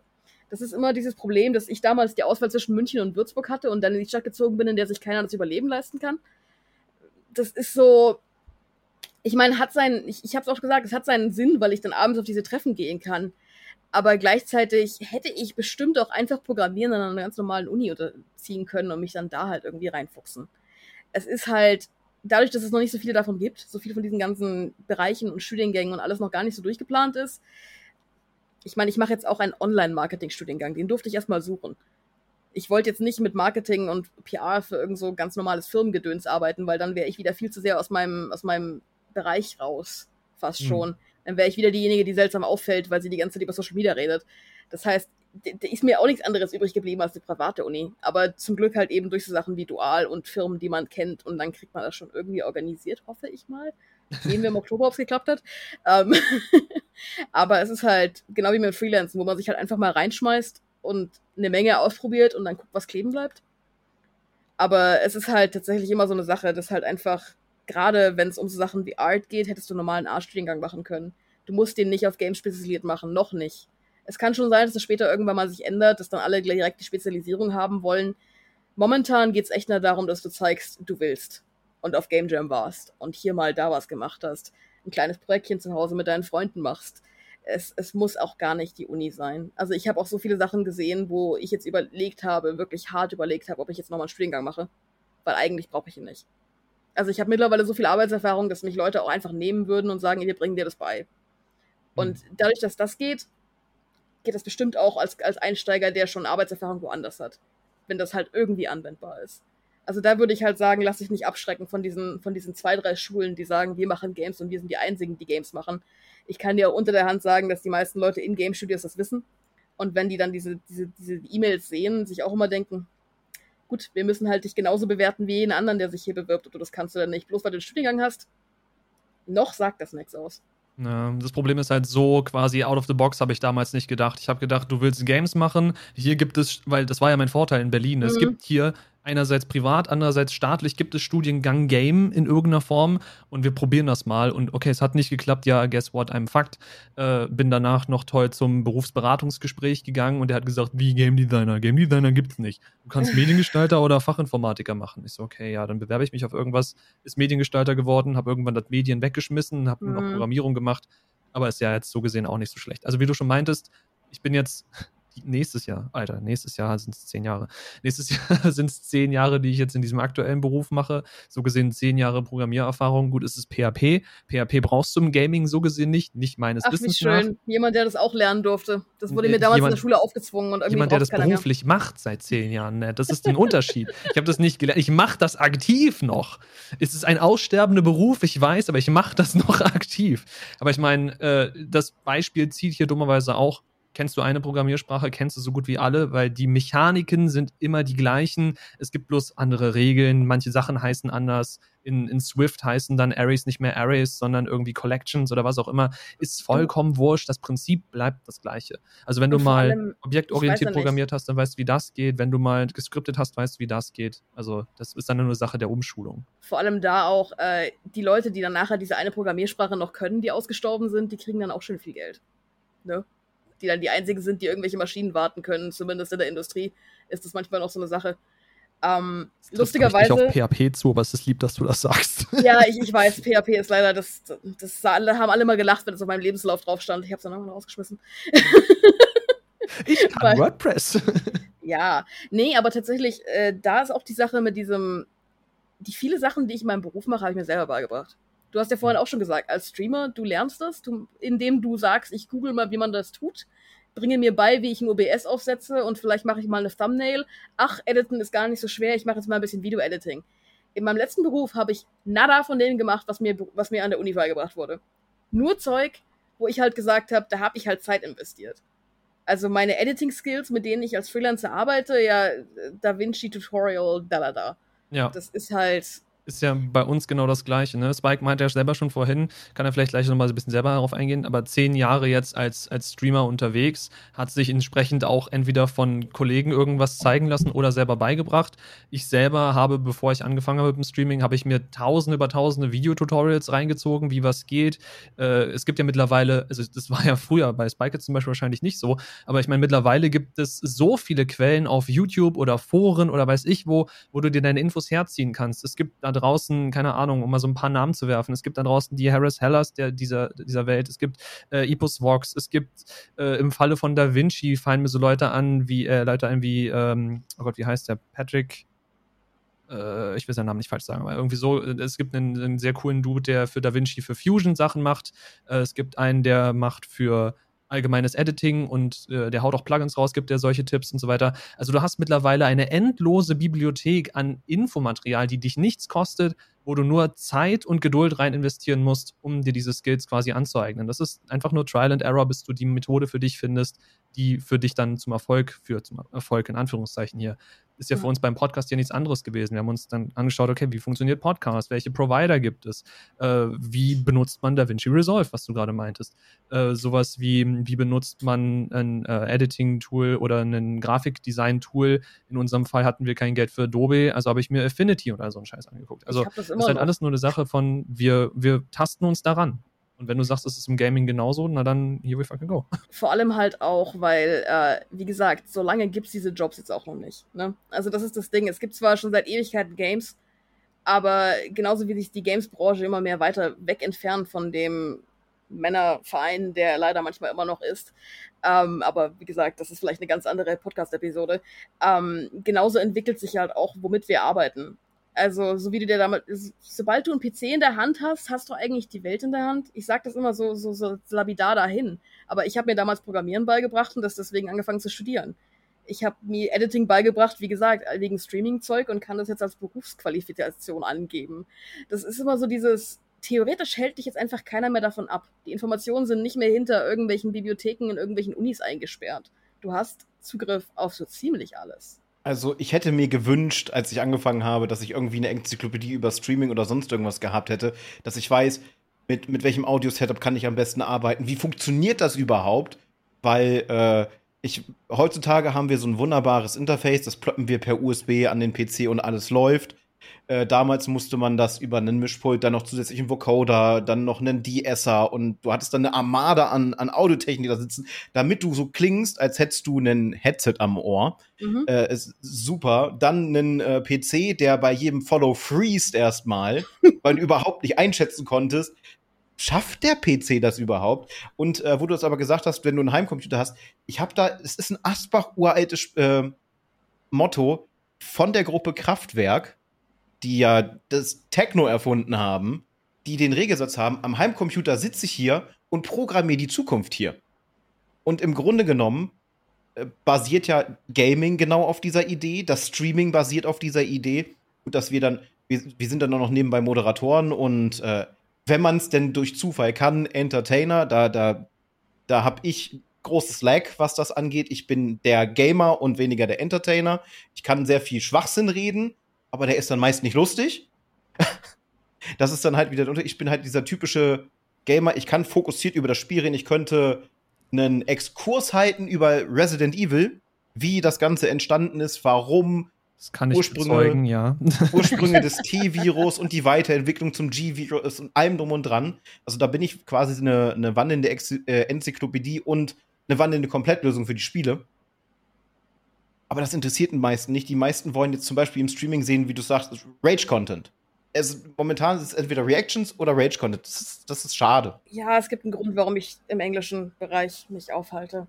Um, aber nee, das ist halt so eine Sache also du wirst halt dann entweder zum Entertainer oder halt, was ich ganz gern mache, zum Educator. Ich rede sehr viel darüber, wie es mit LGBTQ-Sachen vor sich geht, wie es ist, in der Games-Industrie zu sein. Ha, warum bin ich wohl hier gelandet? ähm, ich, ich rede halt einfach über meinen Alltag und hab halt, keine Ahnung, ich habe so meine, meine Leute, die kommen und mit mir reden, wie es ihnen, was sie heute getan haben und ich halt darüber rede, was ich getan habe und wir trinken Tee und wir spielen ein Spiel, aber da ist das Spiel mehr Mittel zum Zweck. Ich mhm. glaube halt tatsächlich, es gibt genügend Nischen für jeden, dass du irgendeine Art von Content, das ist ja auch so ein schönes Wort, produzieren kannst, wo es Interessenten dafür gibt. Und dadurch, dass es halt nicht mehr auf dem Marktstand stehst, wo deine Leute im Dorf vorbeikommen und das ist eine begrenzte Kundenmenge, dadurch, dass du das Internet schmeißt, sind da auch eine Menge Leute, die es potenziell cool finden könnten. Ja. Es ist halt immer dieses, weiß ich nicht, äh, auch gerade im Gaming-Bereich, gerade mit Remote-Arbeit, um das nochmal wieder mit aufzugreifen, ich, ich habe für Firmen gearbeitet. Also ich arbeite für eine YouTuberin aus Australien, die in England wohnt. So, dadurch, dass halt einfach diese ganzen Barrieren wegkommen, mit sobald du mal einen PC hast, der funktioniert. Und ich will nicht sagen, dass sie nicht teuer sind. Ich habe meinen schön auf Raten abbezahlt, meinen ersten Gaming-PC. Ich habe früher von einem Laptop gestreamt. Ich weiß, dass es nervt, wenn man kein Geld hat. Aber zumindest gibt es Mittel und Wege, da langsam hinzukommen. Und das Hobby sich dann selber finanziert oder du halt in der Uni einfach an PCs kommst oder etc. pp Äh, zumindest in Deutschland, wo man sich dann auch mal so ein bisschen durchfuchsen kann, wo dann auf einmal dein Auslandssemester finanziert wird oder dein Jahr in Indien.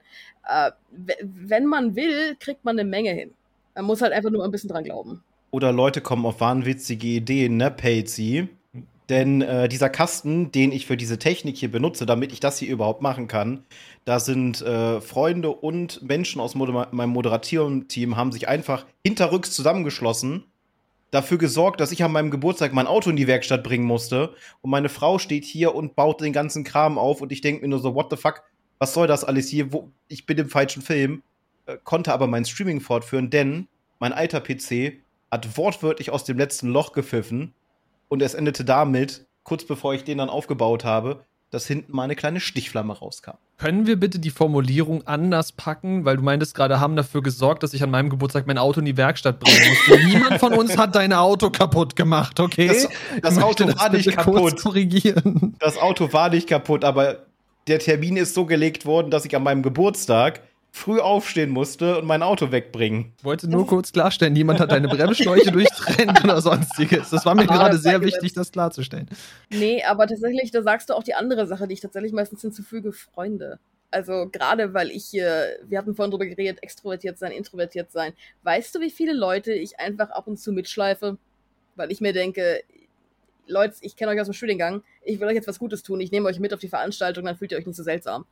Oder halt eben dieses, Streaming wider Willen, wo du halt einfach mit Leuten zusammenarbeitest, was zusammenlegst, was zusammentust. Im Gaming-Bereich ist das oft auch so. Also ich habe ganz viele Dinge, wo ich halt mal ohne Job dastehe und auf einmal alle so sind, hey, wenn ich irgendwas höre, dann gebe ich dir Bescheid und hier, guck mal, wir könnten dir einen Freelance-Auftrag für das und das angeben. Ähm, das sind so Sachen, die passieren nur, weil ich diese Kontakte habe und nicht Vitamin B und hier, mein Vater kennt, frag mich irgendwen. Nee, das sind Leute, mit denen habe ich Pizza gegessen und Smash gespielt. Das ist eine ganz andere Art von Zusammenhalt irgendwie, die man halt nur kriegt, wenn man so ein bisschen genuine sich einfach in diese Branche reinschmeißt und sagt, okay, Leute, ich will es wirklich machen und ich kann auch ein bisschen was und ich beweise euch, dass ich das hinkriege und ich, je mehr gute Arbeit ich leiste, desto mehr wird es dann besser werden. Und wenn mhm. mal was schief geht, solange du da ehrlich drüber bist, geht das auch voll klar. Es ist immer dieses, man muss halt irgendwo anfangen und äh, gerade gerade die Mentalität mit diesem, es muss direkt von Anfang an perfekt sein. Ich muss direkt bei dieser großen Firma arbeiten, die alle kennen. Guck doch mal, ob irgendwo ein kleiner Indie gerade nach Werkstätten sucht. Das ist ein guter erster Schritt. Und vor allem äh, in einem Indie-Team musst du teilweise auch viel mehr machen als nur diese eine spezialisierte Sache. Das ist tatsächlich manchmal ganz gut so. Wenn ich als Social Media Manager in einem Team arbeite und dann nur Twitter kriege, oder wenn ich auf einmal für ein ganzes Spiel den gesamten Online-Auftritt mache. Das ist eine ganz andere Erfahrung. Zwei Paar Schuhe auf jeden Fall.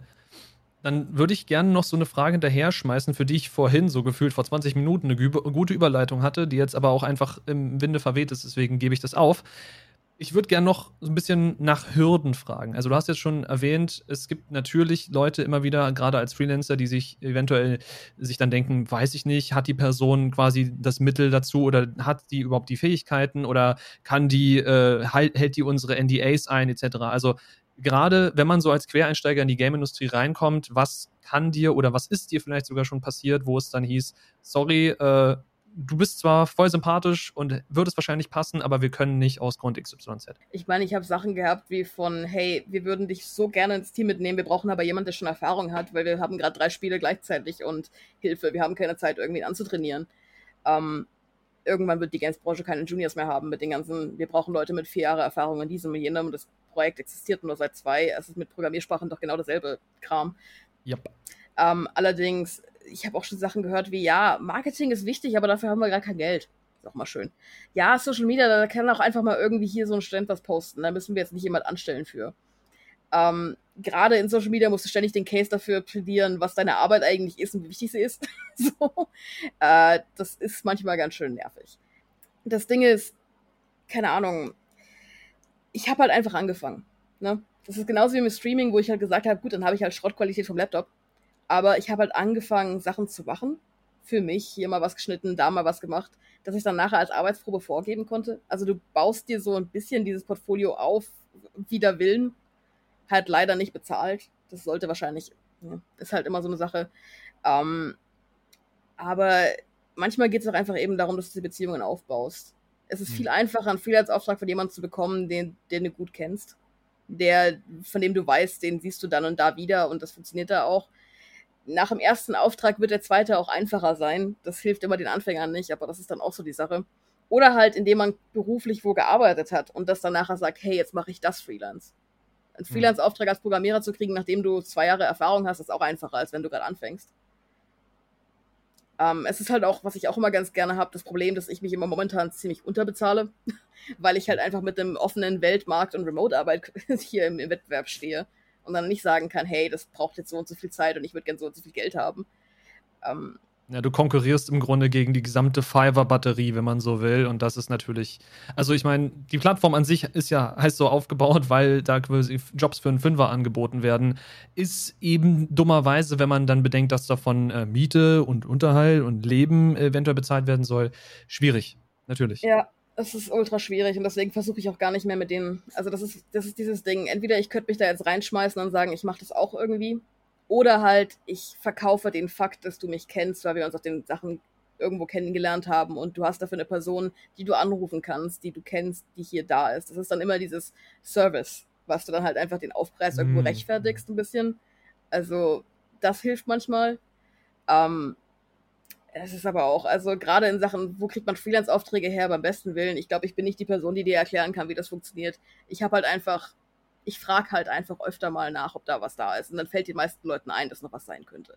Halt eben auf diesen Networking-Treffen. Im Grunde hast du es ja damit schon beantwortet, wie man Freelance-Aufträge kriegt. Man ist connected, man hat quasi sich schon mehrfach präsentiert auf irgendwelchen äh, Networking-Sachen, auf irgendwelchen Conventions, irgendwo, wo man hier mal da mit jemandem gesprochen hat. Man ist einfach im Kopf der Leute oder meldet sich eben von Zeit zu Zeit mal, weil man weiß, eben weil man mit den Leuten connected ist, die arbeiten gerade an was, die haben gerade irgendwas auf dem Schreibtisch und man sagt, hey, wenn du dafür gerade nicht genug Kapazität, was auch immer hast, ich bin hier, ich bin gerade quasi relativ ungebunden und frei, hast du nicht was für mich? Und schon hat man im besten Fall was auf dem Tisch, was einen dann hoffentlich über den Monat bringt oder zumindest über die Woche. Und da ist dann meistens auch der Vorteil, dass ich Leute habe, die tatsächlich aktiv sagen, hey, wir würden gerne ein bisschen mehr zahlen können und deswegen nehmen wir jemanden, wo wir das auch rechtfertigen können, weil du bist ja hier lokal etc. pp. Ist immer schön anzugeben, du wohnst in München, dann zahlen dir manche Leute ein bisschen mehr aus Mitleid. Fair enough. Uh, aber es ist tatsächlich auch so eine Sache, dass viele Leute sich dafür entscheiden wollen, halt eben den einen Freelancer, der das so macht, dass er auch davon leben kann, zu bezahlen, weil sie es gerade können.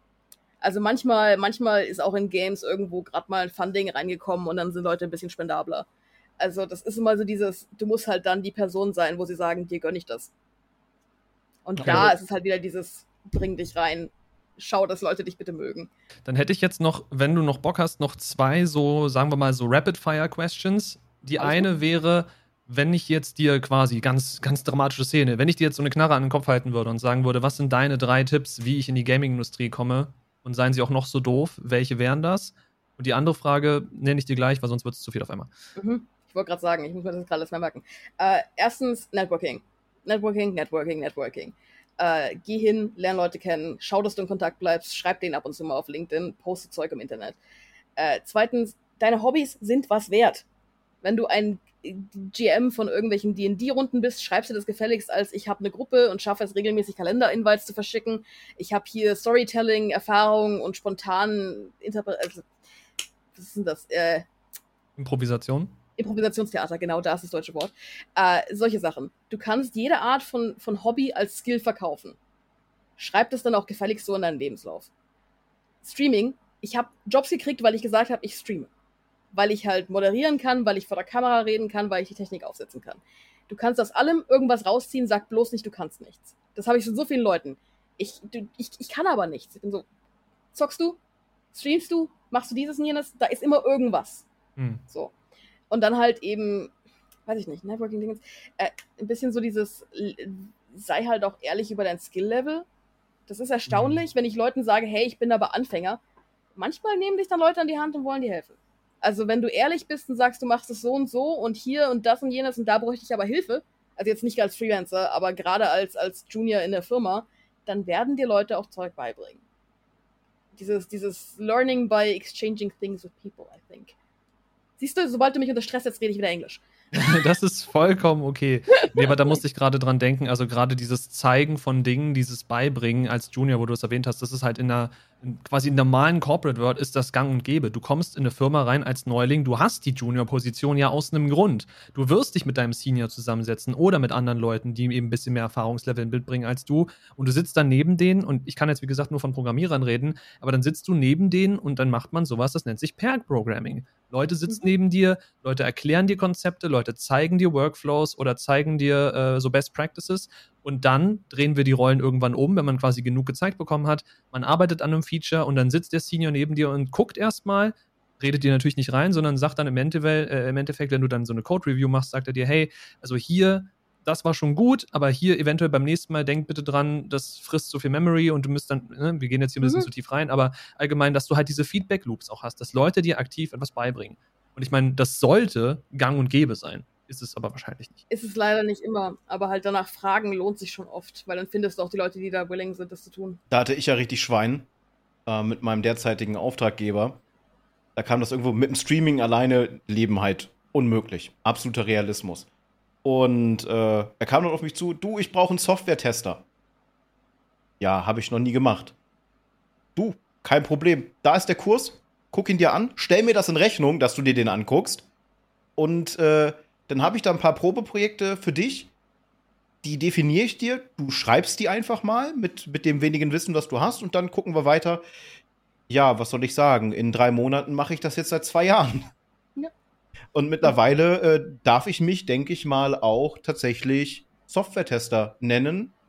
Und ich versuche nächstes Jahr einen Schritt weiter zu gehen und meinen äh, Software-Manager zu machen. Problem könnte dann nur sein, dass mein Auftraggeber mich eben unter Umständen nicht mehr bezahlen kann, weil das Gehalt eines regulären Software-Managers, wenn er halbtags arbeitet, so bei zwischen 85 und 150.000 Euro im Jahr liegt. Aber der Kurs kostet auch dementsprechend 10, 12.000, obwohl der nur ein Wochenende geht. Das ist quasi nur ein, eine Qualifikation mit Prüfung, dass ich dieses internationale Zertifikat auf Militärstandard kriege. Ich höre diese Summe und ich will weinen.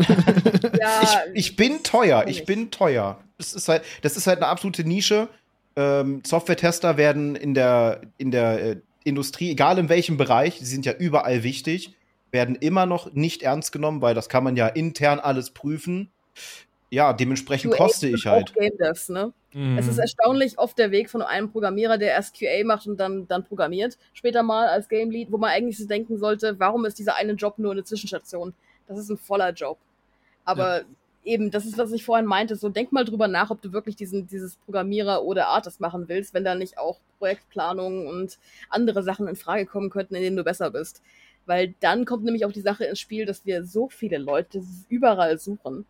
Es gibt genügend Jobs in der Softwarebereich. Es ist leider, es gibt tatsächlich auch genügend Jobs generell manchmal. Man kriegt immer nur dieses Gefühl, dass sie nicht existieren.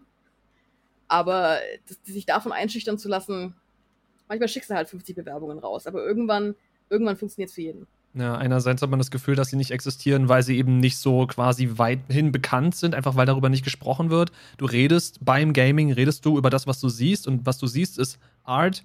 Du siehst oder liest, hörst, was auch immer, erfährst Story du hörst Sounds und irgendwie muss das ganze Ding ja noch funktionieren, also hast du Programmierung. So, das sind so deine vier Jobs, die im Gaming existieren und darüber hinaus gibt es gar nichts. Dass es eben Social Media Manager gibt, dass es Content Producer gibt, dass es Product, äh, äh, Product Designer, Product Producer, wie auch immer, dass es Team Manager gibt und dieser ganze Rattenschwanz, der da dranhängt, den sieht man halt nicht, aber den darf man nicht vergessen.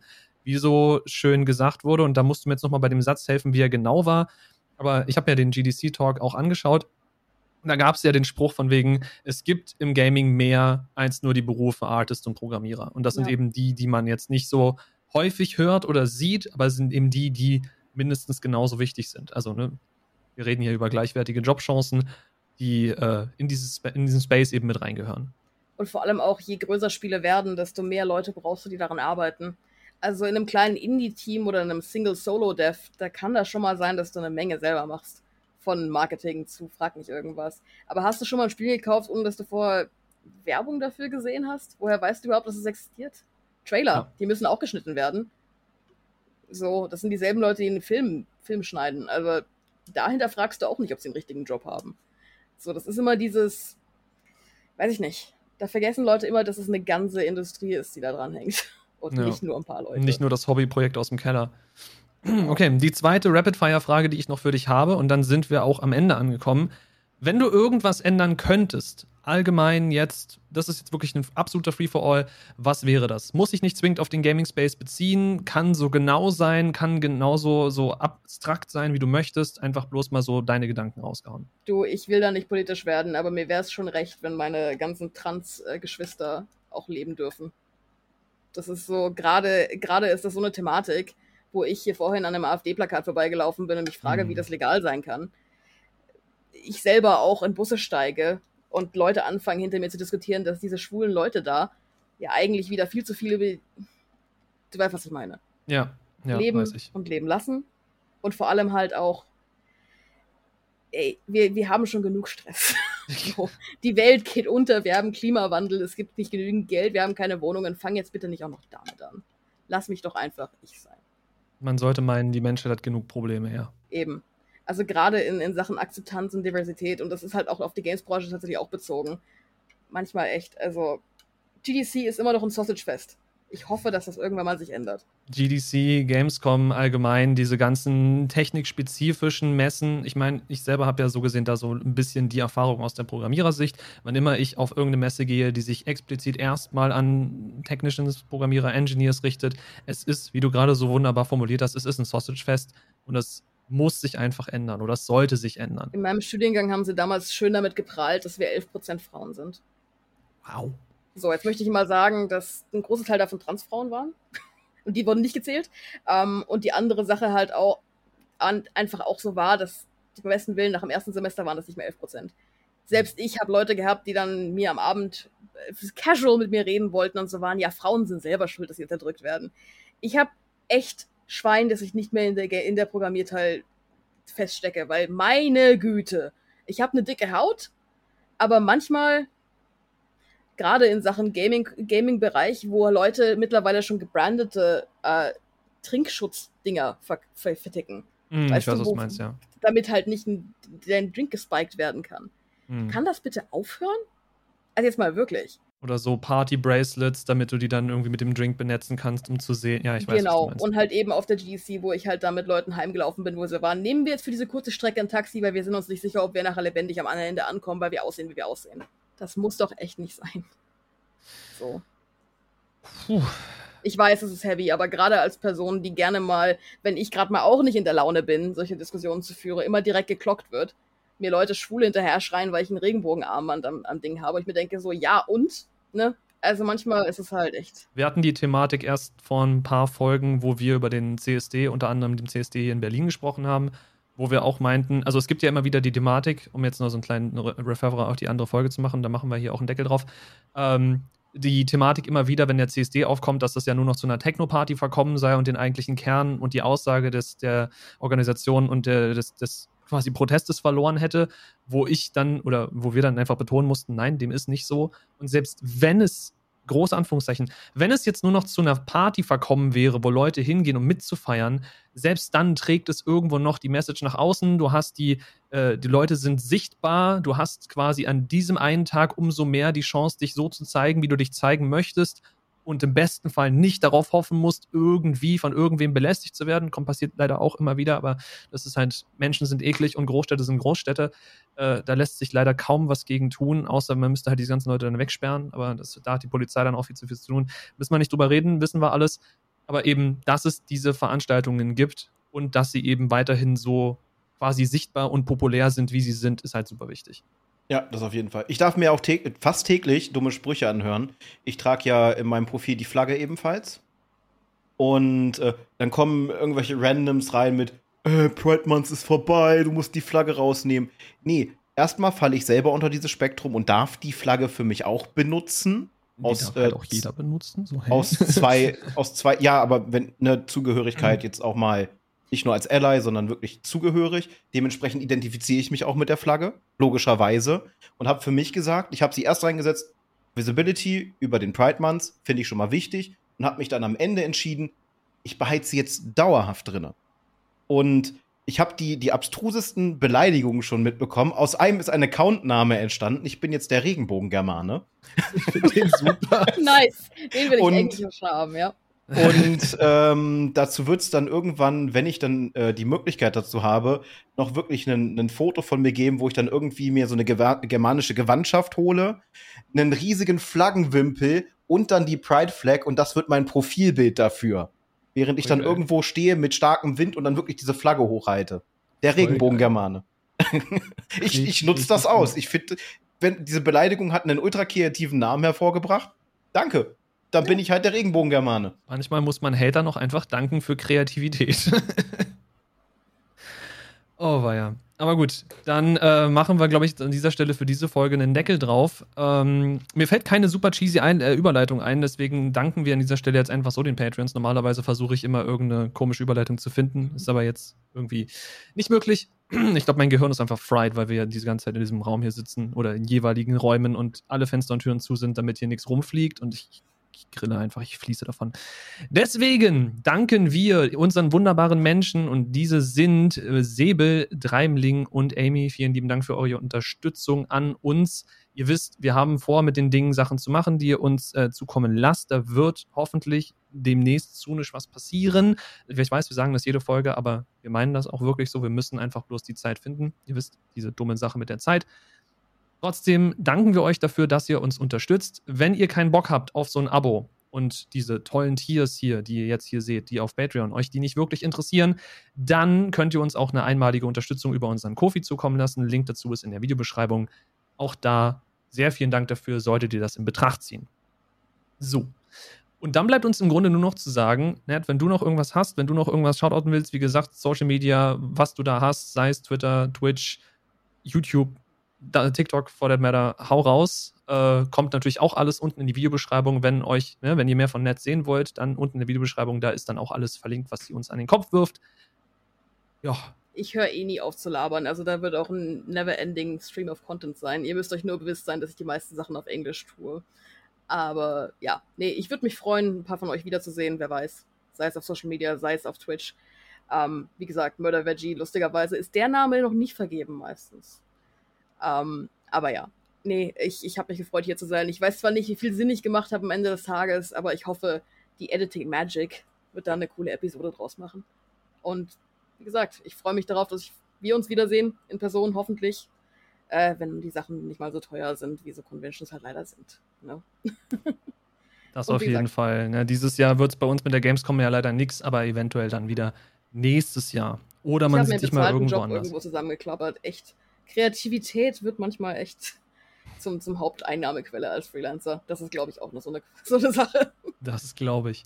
Nee, aber so gesehen hat die Folge mir sehr, sehr, sehr viel Spaß gemacht. Ich meine, wie man auch schon gemerkt hat, wir hatten tatsächlich mal so ein richtiges, weil normalerweise sind Spike und ich immer so, wenn einer redet, dann ist der andere still, aber wir sind uns heute mehr als sonst ins Wort gefallen. Was irgendwo was Gutes ist, weil das so ein natürliches Gespräch war, anstatt von so einem geskripteten Interview, auch wenn es durch die Fragen so einen leichten Interviewcharakter hatte. Aber egal, reden wir nicht drüber deswegen solltest du Interesse haben und wir finden noch mal ein passendes Thema oder du kommst mit irgendeiner Sache um die Ecke, wo du sagst, hey, äh, das hat mir in dem Podcast hier Spaß gemacht und ich hätte da Bock noch mal drüber zu reden, hau mich gerne an, hau Spike gerne an oder hau uns an in irgendeiner Form. Äh, dann machen wir darüber noch mal Folge klar. Ich meine, du hattest ja schon so eine kleine Sache angeteased, als wir privat geschrieben haben. Das steht im Backlog drinnen. Darüber mhm. lässt sich per se auch nochmal reden. Also an euch, wenn ihr Ned nochmal wieder sehen wollt, ne, auch gerne unten in die Kommentare schreiben, wenn ihr den Bock habt denn da ist noch mehr als genug Potenzial und Stories vorhanden. Ich meine, ich spreche nur mal hier kurz diese kleine das Auslandsjahr in Indien an, ne? die Story, die dann nicht unravelt wurde, weil sie theoretisch zu lang wäre. Also ja. da ist noch Potenzial vorhanden. Ich meine, für euch rede ich auch Deutsch. Das ist schon mal ein, ein größeres Kompliment, als ihr erwarten solltet. Sehr schön. Ich weiß nicht, ob Spike noch irgendwas hat. Ich bin auf jeden Fall äh, so gut wie weggeschmolzen, deswegen kann ich auch nicht mehr so viele Worte dazu rauslassen, vor allem weil ich nicht mehr weiß, wie viel Sauerstoff dieser Raum hier noch hat. Deswegen übergebe ich die Ausleitung an Spike. Ja, war eine sehr, sehr interessante Folge, sehr schöne Einblicke und Erklärungen. Danke auf jeden Fall, Nat, dafür, dass du auch dabei warst. Das Ganze war ja relativ spontan zusammengeschustert quasi als Folge. Dementsprechend hat mich sehr gefreut, dass es gut funktioniert hat, auch wenn ich mal wieder kaum dazwischen gekommen bin. Aber das kennen wir mittlerweile bei Gastfolgen schon. Wenn Patsy dann erstmal im, im, im Redeschwall, im, im Interviewmodus ist, nenne ich es mal so ein bisschen, äh, dann ist es unglaublich schwierig, dazwischen zu können. Äh, das ist mir aber trotzdem wert, weil wir sind halt die Endgegner und wenn ich dann mal ein bisschen weniger rede, da gibt es andere Bereiche, wo ich dann 10 Minuten Monolog führe und das sich geben muss. Also von daher äh, war sehr schön vielleicht nochmal ein nächstes Thema. Wie gesagt, das mit Indien oder das Thema, was da steht, ist halt ähm, ein unglaublich wichtiges Thema auch, dass man auch darüber mal reden kann. Und vor allem, weil es mir gerade noch einfällt, falls irgendwer eine Frage hat zum Thema How to get into the game industry, ich werde mir die Kommentare anschauen und mich da mal sichtbar machen. Also im Zweifelsfall, ne, ich verlinke euch auch mal mein LinkedIn, wenn irgendwer professionell Hilfe braucht, vielleicht kann ich das tun. Wer weiß. Ich will das weitergeben. Mir hat mal geholfen. Ich helfe euch. Auch das LinkedIn-Profil wird dann unten im Profil stehen. Also, wenn das gewünscht ist, ganz klare Sache. Anlaufstellen sind immer gut. Anlaufstellen haben wir auch genug. Wir haben einen Discord-Server, der könnte noch weiteres Leben vertragen. Und wir sind auf eingängigen Social Media aktiv. Jetzt aber noch nicht bei, bei Blue Sky und bei, äh, bei Mastodon sind wir noch nicht unterwegs. Wir versuchen es immer noch. Wir haben einige Ideen für TikTok, aber da müssen wir auch erstmal wieder die Zeit finden, das umzusetzen. Aber da wird demnächst zu TM wohl irgendwas kommen und wenn ich nur einen AI-Filter benutze, weil irgendwie tut es mir das momentan an mit AI-Filtern auf TikTok, das macht mir Spaß. Aber ja, sehr spannende Folge gewesen, bisschen chaotisch, kennt man von uns, war mal wieder sehr schön locker, mir hat Spaß gemacht, ich hoffe euch auch und dann sehen wir uns beim nächsten Mal an gewohnter Stelle wieder zum Endgegner Podcast.